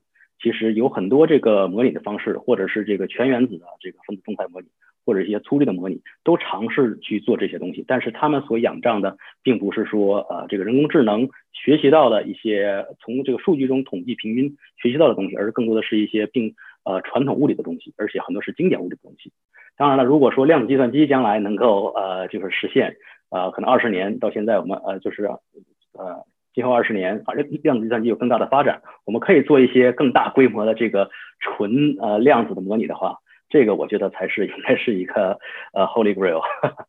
呃，可能那个时候就不需要再用 AI 来做这个，但是呃，谁知道会不会实现呢？这个这个梦想。嗯，好的好的，呃，非常感谢唐老师回答。那么最后一个问题是给两位老师的，就是。呃，这个大胆展望，就是二位老师可以大胆的展开这个呃展望，就是你们觉得下一个会被呃人工智能解决的所谓的大问题，无论是从这个生物学研发还呃生物学科研，还是从制药领域，你们觉得下一个会被研究，有大所谓大问题，我们可以粗略理解为可能是和蛋白质结构预测问题相等规模的一个大问题，你们会觉得会是什么？呃，要不赖老师先说吧。嗯。好的，我就那个抛砖引玉。对，呃，我我觉得从，我觉得从需要上来说吧，就可不可能这个就从 AlphaFold 出现的话，我觉得已经这个超出超出我的一些想象了。就是那个呃，一个是从那个计算机虚拟设计中间计算和实验中间有个巨大的鸿沟，就是合成，就是我们在计算机里可以探索。现在其实。呃，不管 AI 或者是计算，就是经典的计算方法，可以探索很很大的、相当大的化学空间，然后进行新结构的设计。呃，但是呢，做药它本身也要做实验的验证，所以怎么去做合成这件事情，其实是非常非常，就是现在非常平静的一件事情。对，比如说我们的项目可能用一周时间完成计算设计，但是可能要等两个月的时间才可以拿到这个合成的样品。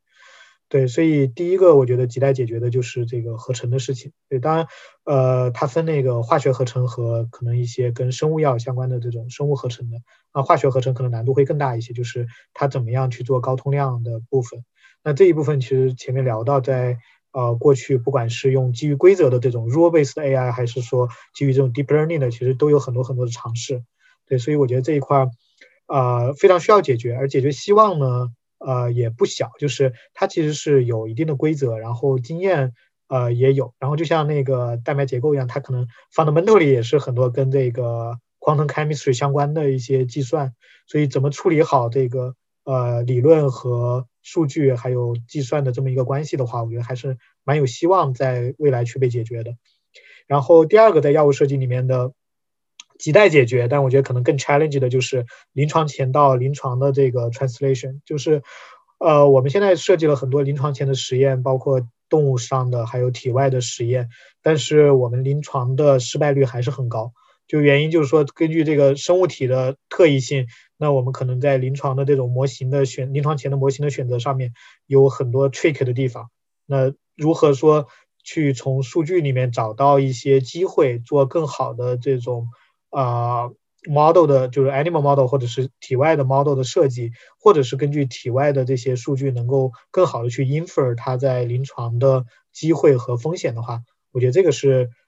呃非常非常非常非常重要的一件事情。呃，AI 的机会呢，我觉得是有的，因为这一部分就是过往的 simulation 的 model。呃，因为我博士还做过做主要其实做流体力学的，其实可以看到说很多是基于这种呃流体力学的一些方程，就体内的比如说药物代谢啊，或者是它的这些输运的模型。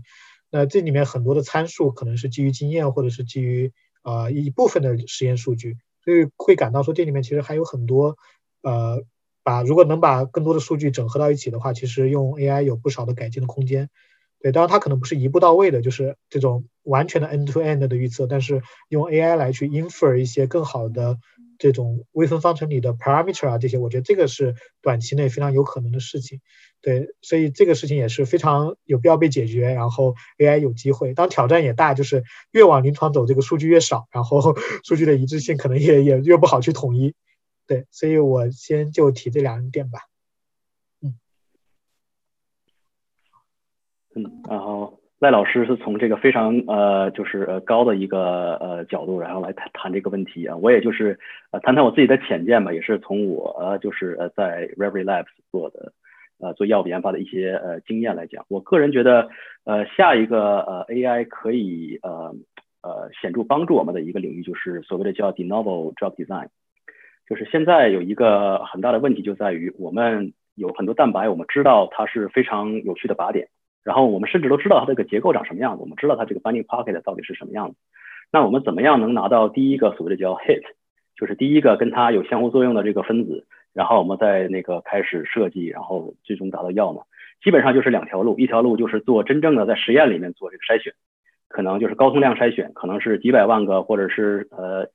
一千多万个这个分子，然后做筛选，然后从里面选出来，然后我们再去做进一步的实验。但是这一个问题就在于，一方面这个。呃，小公司是很难做这个东西的，只有这个大公司，他们有这么多化合物才可以做。再一个就是说，尽管说我们有十几万个分子，但就像刚才赖老师说的，这个宇宙中可能有十的六十次方个不同的分子，它这个到底是不是一个有一个呃，就是完整的一个 coverage？这个显然不是的，我们可能就是会 miss 掉很多很多的这个真正的分子。另一个就是呃，就是 run 叫 virtual screen，就是我们在计算机上，然后我们来做这个 screen。我这样的话，这个整个的我们能够筛选的这个呃分子的数量，当然就会很多了，可以是这个呃几十亿个或者是更多。但是这两个问题，这这两个方法有一个同样的一个呃问题，就在于我们都是呃有一个结构，然后我们有很多很多已有的这个分子，然后我们去把这些已有的分子一个一个的去过筛，然后看哪个会 work。但是这个东西就一个一个就是 limiting factor，就是说，那你得首首先建一个这些已有的分子的库，然后你才能去筛选。但是你就算是你建了一个很大的库，它也不可能是有十的六十呃十的六十次方个。所以说现在呃我一直在想的一个问题就是说，可不可以就我们知道一个蛋白的这样一个 structure，然后我们可以通过其他的方式，然后来产生很多很多的这个这个数据。比如说有一项技术叫 DNA c o d e n library screen。就是我们可以在一个单一的试管里面，就同一个蛋白，我们可以呃筛几十亿个化合物，然后这些里面哪个是能够结合，哪个不结合，这个数据我们都有。如果我们能够对很多很多不同的蛋白都进行这方面的这个筛选，我们就知道这个呃，我们可以 featureize 这个不同蛋白它的这个 binding pocket，然后我们还可以知道就是呃跟它相结合的化合物它是有什么样的一些特点。然后我们可以让这个呃 machine learning model 做一个就是所谓的 de novo design，就是说，与其是我先产生六十亿个、一百亿个分子，然后一个一个过筛，我能不能就是通过我学到这个东西，我重新生成 de novo，重新生成一个分子，然后这个分子能够与这个蛋白有很好的这个相互作用。呃，这个是我们一直在考虑的一个问题，但是我们现在呃并没有特别好的一个一个解决方案。但是我觉得，如果说这个问题将来能够解决的话，将会是一个，就是至少是对于药物的这个早期研发，这个早期呃这个 hit finding 这个这个方面，会是一个应应该会是一项相对比较革命性的成果。嗯，好的好的，好，谢谢谢谢两位老师。那么下一个环节呢，就是我们想，其实刚才都是我作为一个外行的代表，作为一个门外汉的代表，或者作为大众的代表来问大家可能大众视角比较关心的问题。那么下面我们。呃，因为我们知道两位老师其实也对对方领域，尤其是 AlphaFold 在对方领域这个影响也有呃也有很多好奇的地方，所以下一个环节我们是想请两位老师来呃来提问对方，来呃来问对方您想问呃关于对方关于这个 AlphaFold 哪些方面的呃问题或者见解。那么我们还是要不先从赖老师呃从赖老师开始。哦，好的好的，对，就是 正好抓着这个机会啊，就 谭老师那个，因为呃，对，因为其实我博博士毕业的时候申请还关注过第一秀，但觉得可能难 难度太大了。对，那个呃第一秀在那个 MD simulation 上面其实做了呃非常非常我觉得非常非常棒的工作，像 Anton 的这个第一代、第二代，嗯，然后因为我们自己也会做一些立场的这些开发。其实会非常关注这个动力学模拟中间的两个事情，一个是说怎么做这个长时间的动力学模拟，就给大家有背景，就是可能蛋白的一些这种结构的变化，可能需要模拟到很长的时间才会在这个化这种计算的 simulation 里面看到这种变化。就像我们做理性药物设计，可能看到了才能真的去设计。呃，那我理解一个是说通过硬件的一些这种特有的硬件的加速，或者是第二个呢，可能是算法的这种改进。那么在这个过程中，其实想向谭老师请教，就是说，呃，AlphaFold 或者是相关的 AI 的技术，在延长这个、增加这个 simulation 的时间，或者是提高它的，比如说能量计算的精度上面，呃，这方面有什么样的机会，或者说接下来有什么样的可能性？呃，哇，赖老师您您太客气，呃，说不上请教，我就是简单谈一谈 我对这个这个问题的一点浅见吧。呃，我个人觉得就是呃，人工智能技术或者 deep learning 可以呃，至少从两个方面，然后来这个反过来影响这个分子动力学模拟。呃，第一方面就像您说的，呃，如果我们只是 run 一个所谓的我们叫 vanilla simulation 的话，有的时候需要跑很长很长时间才能够看到我们想要看的这个东西。所以说，很多很聪明的人，他们就呃，就是他们就是研发了一些就是所谓的叫 enhance sampling 的这些方法，或者或者就是呃加速呃就是呃模拟的一一些方法。就是呃，我们平时在跑模拟的时候，可能我们就是用一些牛顿的定律，然后那些呃加速的模拟呢，有的时候会用一些这个所谓的 biasing force，然后来加速我们想要看到的这些呃东西的这个发生。但是这些加速模拟它里面总是会有一些人为的因素在里面，就是我们怎么样加速，我们哪个方面的力，我们需要引入一些这个 bias，然后让它加速。这个东西很多时候就是呃非常的呃 arbitrary，就是有的时候就是凭经验。就是我觉得一呃一个可能性就是说，如果说呃我们能够呃就是呃就是研发一个机器模型，然后我们能够呃通过学习很多的不同的这个分子模拟的这个这个 trajectory，然后我们能够自动的呃找出呃哪一个所谓的叫 reaction coordinate 或者这个 biasing force 能够更好的去更快速的让我们看到我们想要看到的这个这个这个。event 这个这个可能是一个方面，另一方面啊，因为我之前也做过这个立场，我也做过 force field，所以说我对这个方面啊非常的感兴趣。就是最近呃两三年有一个非常呃有意思的一个成就，就是呃大家会呃做用一些机器学习的模型，然后来预测一些呃量子。相互作用，呃，相互作用力的大小，就是我们可以生成几千上万个这个呃量子力学的这个数据，然后我们建立一个模型，这样的话，你再新给我几个分子，它们之间到底是作用力是多大，我就可以很快的算出来，我不用再去跑一个几个小时、十几个小时的这样一个呃量子计算，我们直接就是几秒钟，甚至是几毫秒，我们就能得到这样一个作用力。这样的话，我觉得可以这种就是呃由机器模型。机器学习模型来这个计算的这些呃力，可以反哺到这个立场中，然后能够让我们的立场呃从精度上能够向这个量子呃迫近，但是在这个呃计算的这个呃成本上，仍然还是和这个经典力学比较类似。所以说这就是我的 个人的两个呃觉得这这两方面应该是可以从这个 AI 方面得到一些帮助的。嗯，明白明白，谢谢谢谢。嗯。之前我是接着说啊，还是要反过来一下。对，呃，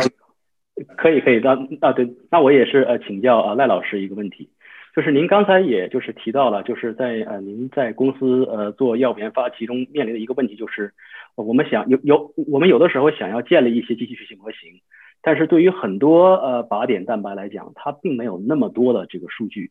尤其是一些这个很新的一些靶点，人们刚刚发现它在某些这个生物过程中有作用，然后可能这个呃能够拿到的这个实验数据只有那么十几个、几十个或者几百个。那如果是遇到这种问题的话，您觉得呃可以通过什么方面，呃或者是从模型优化方面，我们可以发展一些对这个数据量要求不是那么大的模型，或者是呃我们可以从实验方法方面能够呃在短期内非常廉价的拿到大量的可以供机器学习模型来训练的这些数据，就是在这方面一些的解决方案，您有什么呃看法？啊，还是啊，这不对，谈不上请教，就是呃，我们自己在处理数据上确实有这样的情况，因为我们现在比如说，呃，有应该有百分之百分之二十左右的项目是那个一些比较新的靶点，对，然后在这种情况下，呃，我觉得几个方面吧，一方面是我们可能有，我们还挺非常非常重视数据这个事情，所以会尽可能在一些 public domain 去 collect 这些。呃，相关的数据，然后在数据的清洗啊、整理，包括它的呃标注和一致性上，其实要就我觉得不管是哪家公司吧，就是做 AI 这个事情，肯定要在这上面去下足够的功夫。然后另外一方面，就当这个数据不足的情况下，呃，我们会和怎么说，会和这种传统的计算方法，或者是和呃就经典的计算方法，不一定传统，就是或者是和人的这种相互作用会更多一些。就举个例子，比如说。呃，我们拿到一个新的靶点，然后这个靶点结构是知道的，那么我们现在现在其实是可以根据这个靶点结构，就比如它的氨基酸的残基的一些这个空间位置，还有它的一些动力学的特征，去去产生一些特定的这种虚拟的分子库。就像谭老师刚刚提到的，呃，那这个的话，其实它不需要很多的配体的信息，就就是它可能从啊这种蛋白出发就可以产生一些库。然后，如果是这个蛋白的结构也不知道的情况下，那就比较困难了。就是既没有配体信息，也没有蛋白结构信息，只有它的生物学的功能。呃，那现在这个可能还是更多的是依赖于经典的方法，比如说通过一些实验的呃中等通量的一些筛选，或者是呃，可能这个就得诉诸于一些计算建模了。就这个跟回到了 AlphaFold 这件事情，就如果没有实验的经济结构，那用计算的一些建模，然后人工的去分析一下它的一些重要的相互作用。然后基于这个来去 build 一些 AI 的 model，就是，呃，在我们的实践中的话，AI model 就两个 function，一个是说去 enumerate 这些 structure，所以这一部分可能不需要，不一定需要太多的配体信息。然后第二步呢是做这个属性的 prediction 和呃 screening，这一部分确实是需要配体的信息。然后最后一个我们现在在用的解决方法就是还是往底层走，就是。比如说，我们自己做立场的时候，其实计算了很多这种分子片段的一些量化的这个 feature。对，那我们我们其实会拿这个 AI 去尝试去 build 这个结构和这些就是量化的数值之间的一个关系，然后再把这些数值可能作为啊机器学习 modeling 的一些这种这种啊训练的特征。对，所以就是用 AI 去计算一些现在的计算成本非常非常高的这些呃结果，然后再把这些结果和就是这种更宏观一点的啊预测模型再结合到一起来补充实验数据的不足，因为在那些小的片段上面，这个量化计算可能已经可以达到一个相当高的精度，某种程度上可以替代实验数据。对，然后刚刚不是最后一个，就还有一个就是我们作为公司嘛，就是积积极的寻找这个有高通量实验 能力的合作公司。对，因为毕竟实验数据还是非常非常重要的。对，所以我们现在可能也是在包括啊一些分子水平测试啊或者细胞水平测试上面去。寻求这样的合作，然后去建立实验的专门有的实验的一些数据集。啊，非常感谢。OK。然后我我我再我再问一个 问题，对，可能我这边最后一个问题就是，呃，就刚才其实谭老师提到了这个 de novo 的 design 嘛，所以，呃，其实很直接一个好奇就是，像 AlphaFold 它可以解决这种蛋白的结构预测。呃，像我们其实也做一些呃，像 peptide 或者是 antibody 的 design，对，然后比如说以 antibody design 来说，结构预测上可能最难的是它的像这种 loop 区的这种结构的一些预测。对，我不知道在这一块儿，像 AlphaFold 的这种成功，在做一些生物药的 de novo design 上面啊，像谭老师那边觉得有什么样的机会，或者是嗯，呃，和现有的技术怎么样结合，能够比较好的发挥作用？嗯，好的，我也是呃，就是呃，简单谈谈一谈我一些比较皮毛的理解吧。呃，就我现在所理解来讲，哪怕是 AlphaFold Two，它更多的也只是关注于就是蛋白质主链的结构。因为它训练的这些这个 feature，它应该至少从 AlphaFold One 的这个呃文章来看，它更多的是要看这个呃各个氨基酸之间它这个 C beta 啊这个原子之间的这个距离，就是每个氨基酸就只有那么一个 C beta，所以它并没有更多的这个考虑这些支链儿，它到底是到底是一个怎么样的构型，它实际上都是呃以呃仰仗的是呃在后来最后利用一些呃基于物理的一些呃方法来做这个最后的结构的一些优化。呃，就是如果我们想要呃真正的利用啊 AlphaFold Two 它预测出来的这个结构，然后来进行药物的设计，无论是小分子的药物，还有或者是这个生物药 peptide 或者 antibody 的话，那么它这个首先这个呃分辨率或者是呃 granularity 还是需要再提高一些。就是呃我们知道了主链，我们可能还是要对这个支链的这个结构，就是呃就是具体到这个原子这样一个分辨率上，它现在还只是能够做到这个。啊，就所谓的 per residue 这样一个分辨率，但是我个人觉得这个应该不是一个根本性的一个问题。它现在只是训练的时候只训练了，就是以这个氨基酸序列作为一个训练集。但是如果说它再返回去看它的这些训练集里面，把所有的这些原子的坐标都拿过来再重新训练的话，它是不是能够让它这个整个的这个分辨率达到一个更高的水平？这个还是很有可能。当然这样的话，它整个这个训练的这个 计算的这个呃成本，可能就是要以指数级这个这个。升高了，因为我们现在做这个呃一些小分子药物设计，我们也是发现了，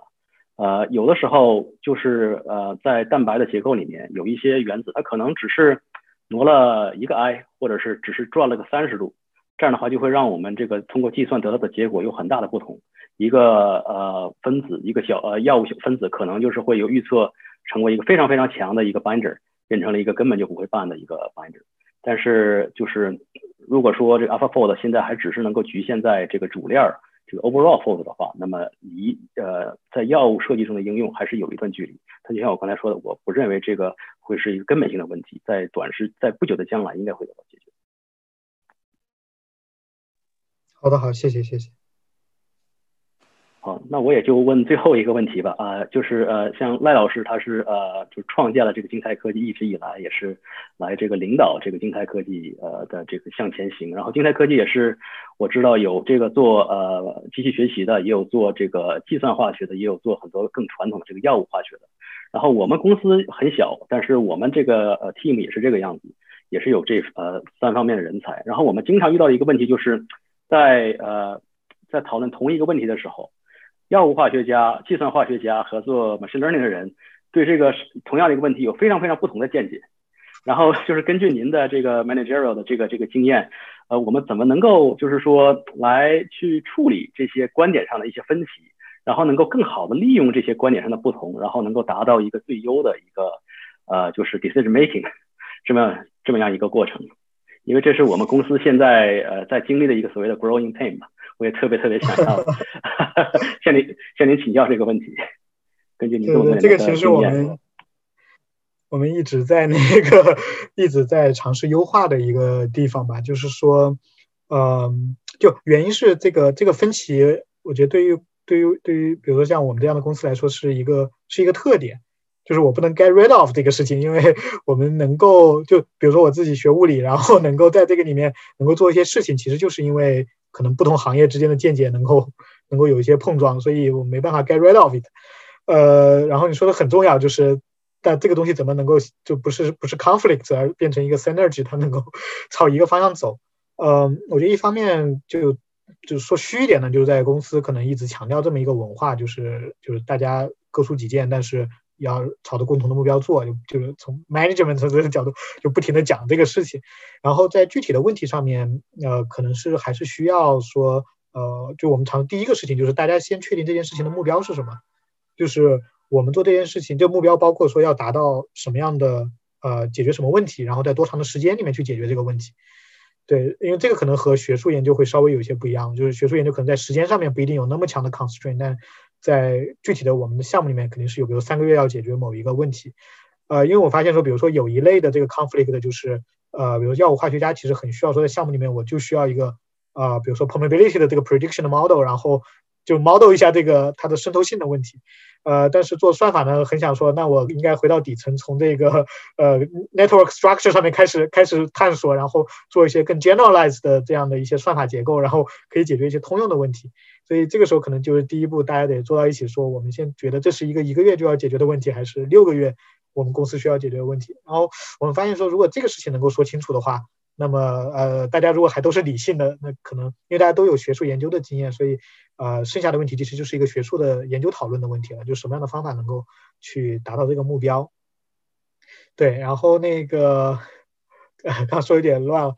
对，所以这个这个是在具体的项目上面，然后，呃，更大一个在公司整个的，如果涉及到多个项目的时候，其实就是一个 balance，就就可能，呃，需要有一些。更能够有宏观视角的一些这个参与者，他能够去 distribute 这个 resource，就是哪些是呃 short term 的这个 goal，然后哪些是 middle term，哪些 long term，可能就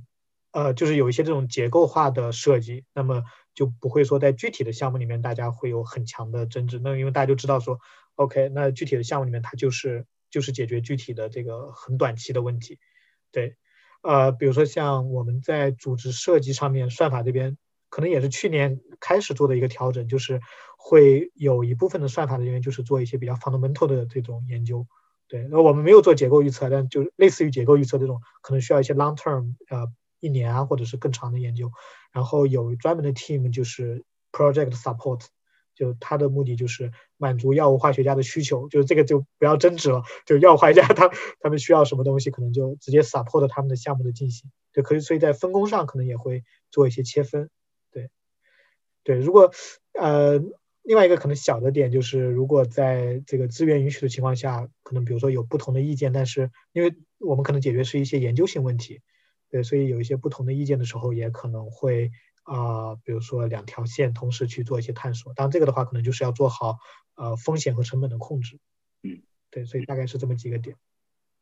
不知道有没有回答这个潘老师的问题？非常非常有用，这个很复杂的问题。这些都是很宝贵的经验，我觉得我们公司也应该向向 金泰学习。好，谢谢。没有客气了，不客气。好，非常感谢两位老师，我这个完全听入迷了。这是希望二位老师能有更多的这个。呃，互相提问的机会，但我们确实是呃时间有限。那么我们现在快速的进入我们的观众的呃 Q&A。那么我们我先来 present 一下我们这个 slide 的页面。呃，我们观众是非常的热情，到现在已经有二十七个问题，我不可能全部回答。那么我们会呃也是会呃根据这个投票的数量啊，投票数我们来回答。我们可能就看时间嘛，看看时间，就是也因为这个问题提的时候，可能这个呃。就有些问题可能已经在刚才的这个讲座和呃提问过程中已经被回答了，所以如果二位老师觉得已经被回答了，不需要继续补充的，我们就可以直接过；如果二位老师觉得需要补充的，我们可以补充，这样我们可以尽量多的去呃回答更多的问题，好吧？呃，那么我们好，第一个问题，第一个问题是呃蛋白质结构解析最后得到的蛋白质模型是如何验证是否准确的？也就是说，呃，比如说在这个 CAPS 这个 CAPS 这个这个呃。呃，这个呃比赛里边啊，这个我们或者说在实际工作里边，我们怎么知道它的这个 AI 给出的结果是不是正确？它的比比照的这个标准是什么？二位老师可以呃看谁愿意回答都可以。对，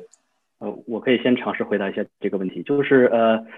两点，如果是通过实验方法来进行这个解析的话，当然了，我们是会通过我们拿到这个最终这个模型，我们会反过来推算。这个根据这个模型得到的实验的数据会是什么样子的？然后两者之间做这样一个差，然后如果说这个差这个是呃在某一个范围之内，我们就可以认为这个模型实际上还是跟实验相符的。当然了，这个只是从这个呃解析的实验数据来看，其实更高的一个呃层面就是说，我们最后达到的这个呃蛋白质模型能否解决生物学的问题？就像赖老师说的，结构生物学、生物学才是最重要的。如果说我们最后拿到这个模型能够解决呃，比如说细胞生物学家或者是生化学家他们之前做实验得到的很多数据，那我们也可以认为这个是正这个是准确的。当然，如果是从计算方法来讲的话，那肯定是那些呃之前得到的一些实验结构就可以作为我们呃比对的这个对象了。嗯，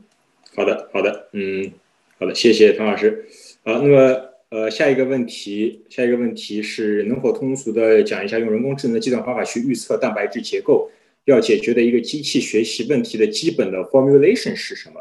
比如说 label objective 是什么，用到的特征一般是什么，training data 从哪里来的？呃，其实呃，刚才两位老师其实已经蛮 cover 蛮多了哈，我不知道就是两位老师有没有什么需要补充的关于这个具体的这个 model 啊，它的这个 input output，呃，以及这个这个 data 它是什么，有没有什么需要补充的？呃，我这边应该没有没有很多。嗯，对。好，那如果没有的话，我们就下一个问题吧。呃，从呃这个问题比较比较专业啊，这个呃除了计算蛋白质结构角度帮助筛选前期药物，AI 在寻找药物靶点啊，这其实好像刚才呃老师有一点提到，呃这个致病蛋白方面会有什么贡献？不知道赖老师这方面有没有什么需要补充的？呃，这个其实贡献就是怎么怎么说，就是这方面的技术的发展还是挺多的，因为。呃，从计算角度来说，研究比如说靶点的一些功能啊，那我这个属于班门弄斧啊，因为我也不是这个方向的，就是在那个生物信息学 （bioinformatics） 这方面，其实一直有很多的研究。呃，如果大家还记得我前面分享那个图的话，AI 的这个公司里面，其实在靶点发现这一块的公司还是非常非常多的。原因就是这一块它从计算的基础来说，很多就是基于这种统计的计算方法。所以它再往下游再走，用一些深度学习或者机器学习来做，其实蛮自然的一个事情。然后另外的话，在靶点或者是生物信息这个领域，就主学这一块，其实数据的规模也非常非常大。所以这一块其实，在 AI 应用，呃，比起后面 discovery 甚至再往后的 development 来说，呃，应用其实更多。对，所以这块其实是是蛮多的。嗯，好的，好的，好，谢谢梁老师。那么我们下一个问题，呃，下一个问题。是关于这个具体的，也是关于具体的这个 AlphaFold 这个模型的啊。呃，蛋白质的折叠很大程度上可以决定蛋白质的性质。折叠之后的蛋白质跟人类语言跟人类的语言相比，structure 信息更加明确。为什么 AlphaFold 在使用在 L NLP 就是 Natural Language Processing 啊自然语言处理？为什么呃在使用这个 NLP 里边广泛使用的 sequence 模型，也就是序列模型，而不是 graph 模型，也就是图模型？呃呃，是不是因为现阶段这个 transformer 比 graph 模型更成熟？呃，不知道二位老师对于这个具体的这个 AlphaFold 用到的这个模型结构有没有什么呃想要分享的？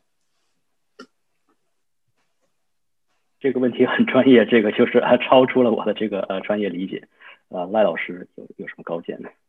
呃呃，可能。这方面就是看看怎么说啊，就是 AlphaFold Two 的那个呃具体的技术细节还没有出来，但是其实从它的那个呃一些只言片语上能看到说，它在处理这个蛋白结构时候，其实用到 Graph，我感觉它是用到 Graph Model 的，就是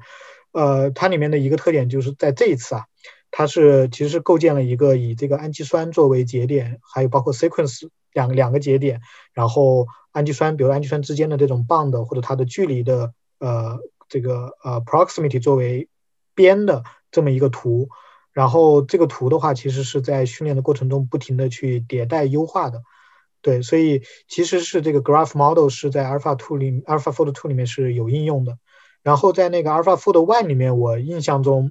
因为可能记得不太清楚了，它其实用到了呃谭老师刚刚提了，用到了这个呃 CNN 的 model，就是。也是一种处理这种呃三维图像的一个模型，然后也用到了一个 sequential model，就是把不同的这个呃碳贝塔的这个链给它串起来，对，然后后面可能还用了一些物理模型，就是 Rosetta 来做呃 relaxation，对，所以呃这个 graph model 其实简单说其实是用到的，对，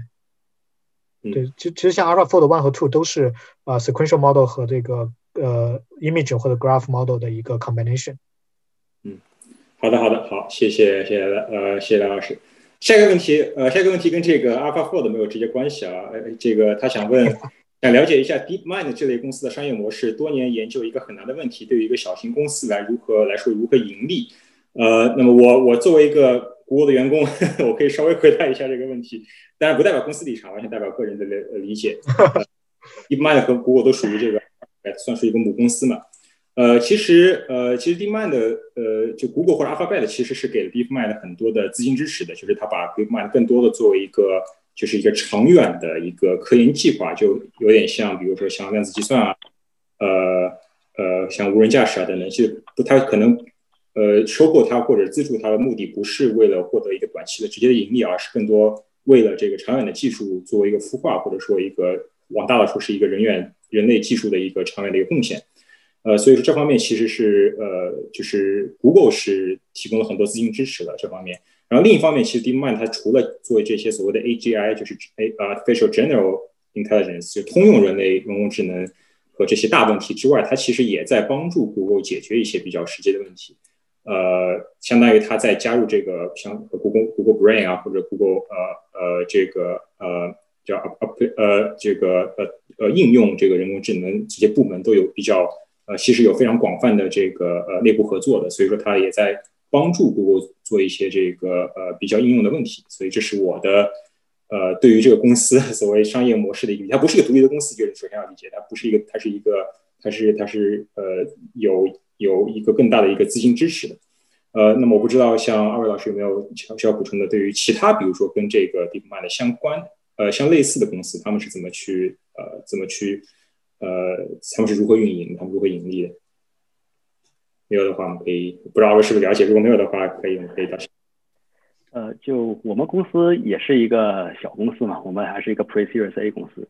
呃，我们也是呃没有实验室，我们都是一个就是 All Computational。所以说，我们公司也不能说盈利模式吧，一个生存的模式就是有两点。呃，一点是我们自己也是会去做一些 internal pipeline，但是我们知道我们现在财力有限，人力有限，我们只能做一些呃比较这个 limited，然后我们会去用一些 CRO 去做一些实验来产生这个实验的数据，然后来帮我们训练我们的模型。我们另一个呃相对来讲比较主要的一个收入来源就在于我们会会和一些大的 pharma，比如说 Genentech 或者是 Roche，然后我们会进行合作。他们这些大的 pharma，他们有很多雄厚的资源，他们有很好的这个实验平台，但是他们他们也有自己的计算部门，但是他们这些计算部门可能相对来讲更传统一些，他们可能对这些最新的一些这个 machine learning 的这些技术并不是特别了解。所以我们现在的一个商业的模式就是，呃，我们和他们进行合作，我们共同去做一个 project。他们那边呢主要是实验的呃这个团队在做，我们这边主要是计算的团队在做。然后最后得出的这个，如果是能够得拿到一个药物的话，我们会共同分享这个药的一个 royalty。然后他们也会给我们一些 up 呃。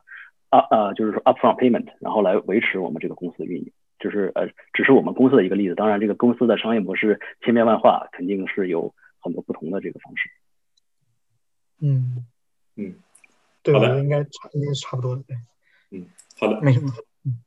好，谢谢，好，谢谢唐老师。那么下一个问题，呃，已有的蛋白质结构模型数据现在呃是不是公开的？呃。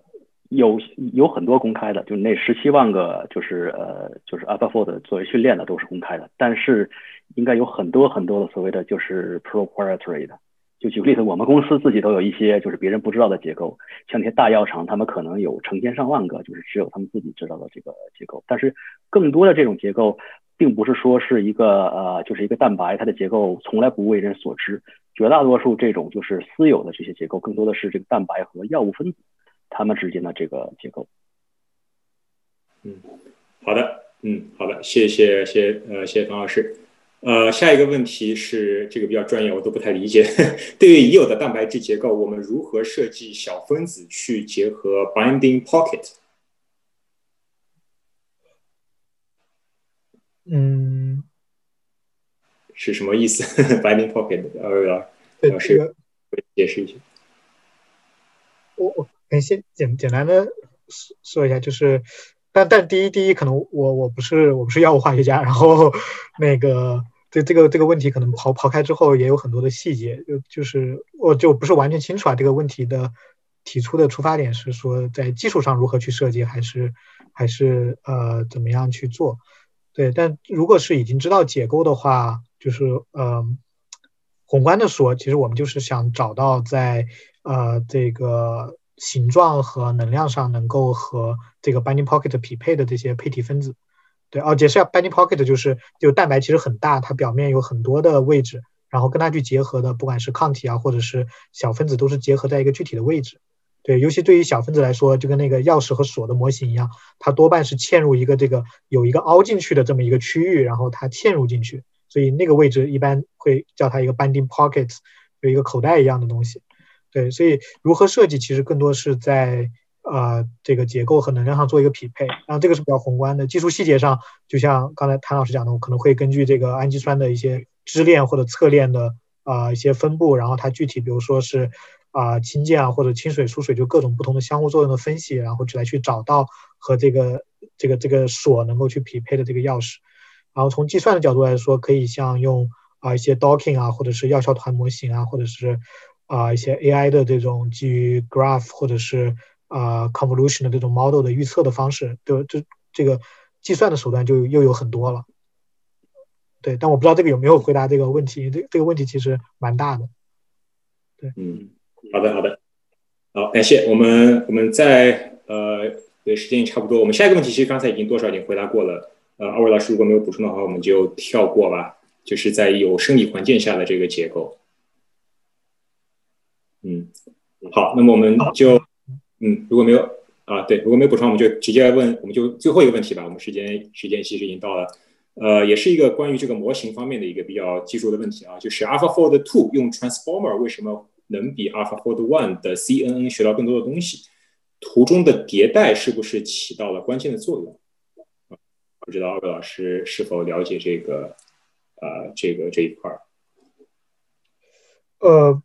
呃不，我现在不敢完全说这个技术上的特别具体的分析，因为我觉得严严谨一点，还是可能要等那个 AlphaFold Two 的一些技术细节出来之后来看。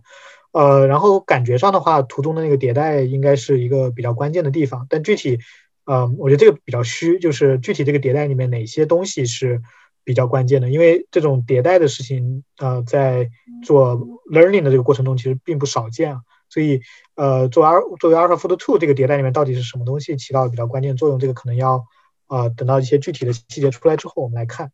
然后在具体的这个实现上面，其实之前就有工作能看到一些 graph model 会比 CNN 表现更好。对，当然我我现在不完全清楚有没有人有系统的结论。举个例子就是。在早些年，就大概一五年、一五一四一五年的时候，其实有一系列的文章是基于这个 3D convolution neural network 来做呃小分子和蛋白的 binding affinity 的预测。然后在这之后呢，其实谷歌做了一个这个呃 MPN，就是 message passing neural network。然后再往后的话，有一系列的这个呃 graph neural network、graph convolution neural network 出现。对我觉得可能某种呃就是不科学的角度的理解，就是这种 graph model 其实。呃，和本身的这种分子结构，就因为分子相互作用，它跟它的距离，呃，有一定的关系，但是它跟它的原子的这个节点的类型的关系也也会比较大，对，所以但它在空间当中可能并不是那么 universal，就或者是均匀的，所以用这种 graph model 强调网络的结构的事情，有可能比啊把它做成一个 pixel 这样的用像素的方法来处理，可能会可能会呃更好一些，对，但这个理我理解比较粗浅，因为。呃，倒是一个非常好的、非常好的问题。嗯，好的，好的，啊，非常感谢赖老师回答。那么，对，再次感谢两位老师的回答。那么，我们这个观众问答就是我们最后一个环节了。那我们其实时间也已经到了。那么，最后对，再次感谢两位老师非常精彩的、非常高强度和高专、非常专业，就既不失这个科普，又不失专业探讨的这个，可以说呃，涉及面非常广，然后也非常有深度的一个一个分享。呃，那么我们。呃，今天的活动就到这里，欢迎大家可以关注我们纽约文化沙龙、湾区文化沙龙、波士顿、呃安娜堡、湾呃洛杉矶和西雅图各地文化沙龙。然后我们也是衷心的期待这个疫情能够尽快结束，我们各地沙龙能够尽快恢复到线下这个当面见面分享的这样一个一个呃一个一个一个环境。好，那么感谢大家的参与，我们那我们下次再见，好，谢谢大家。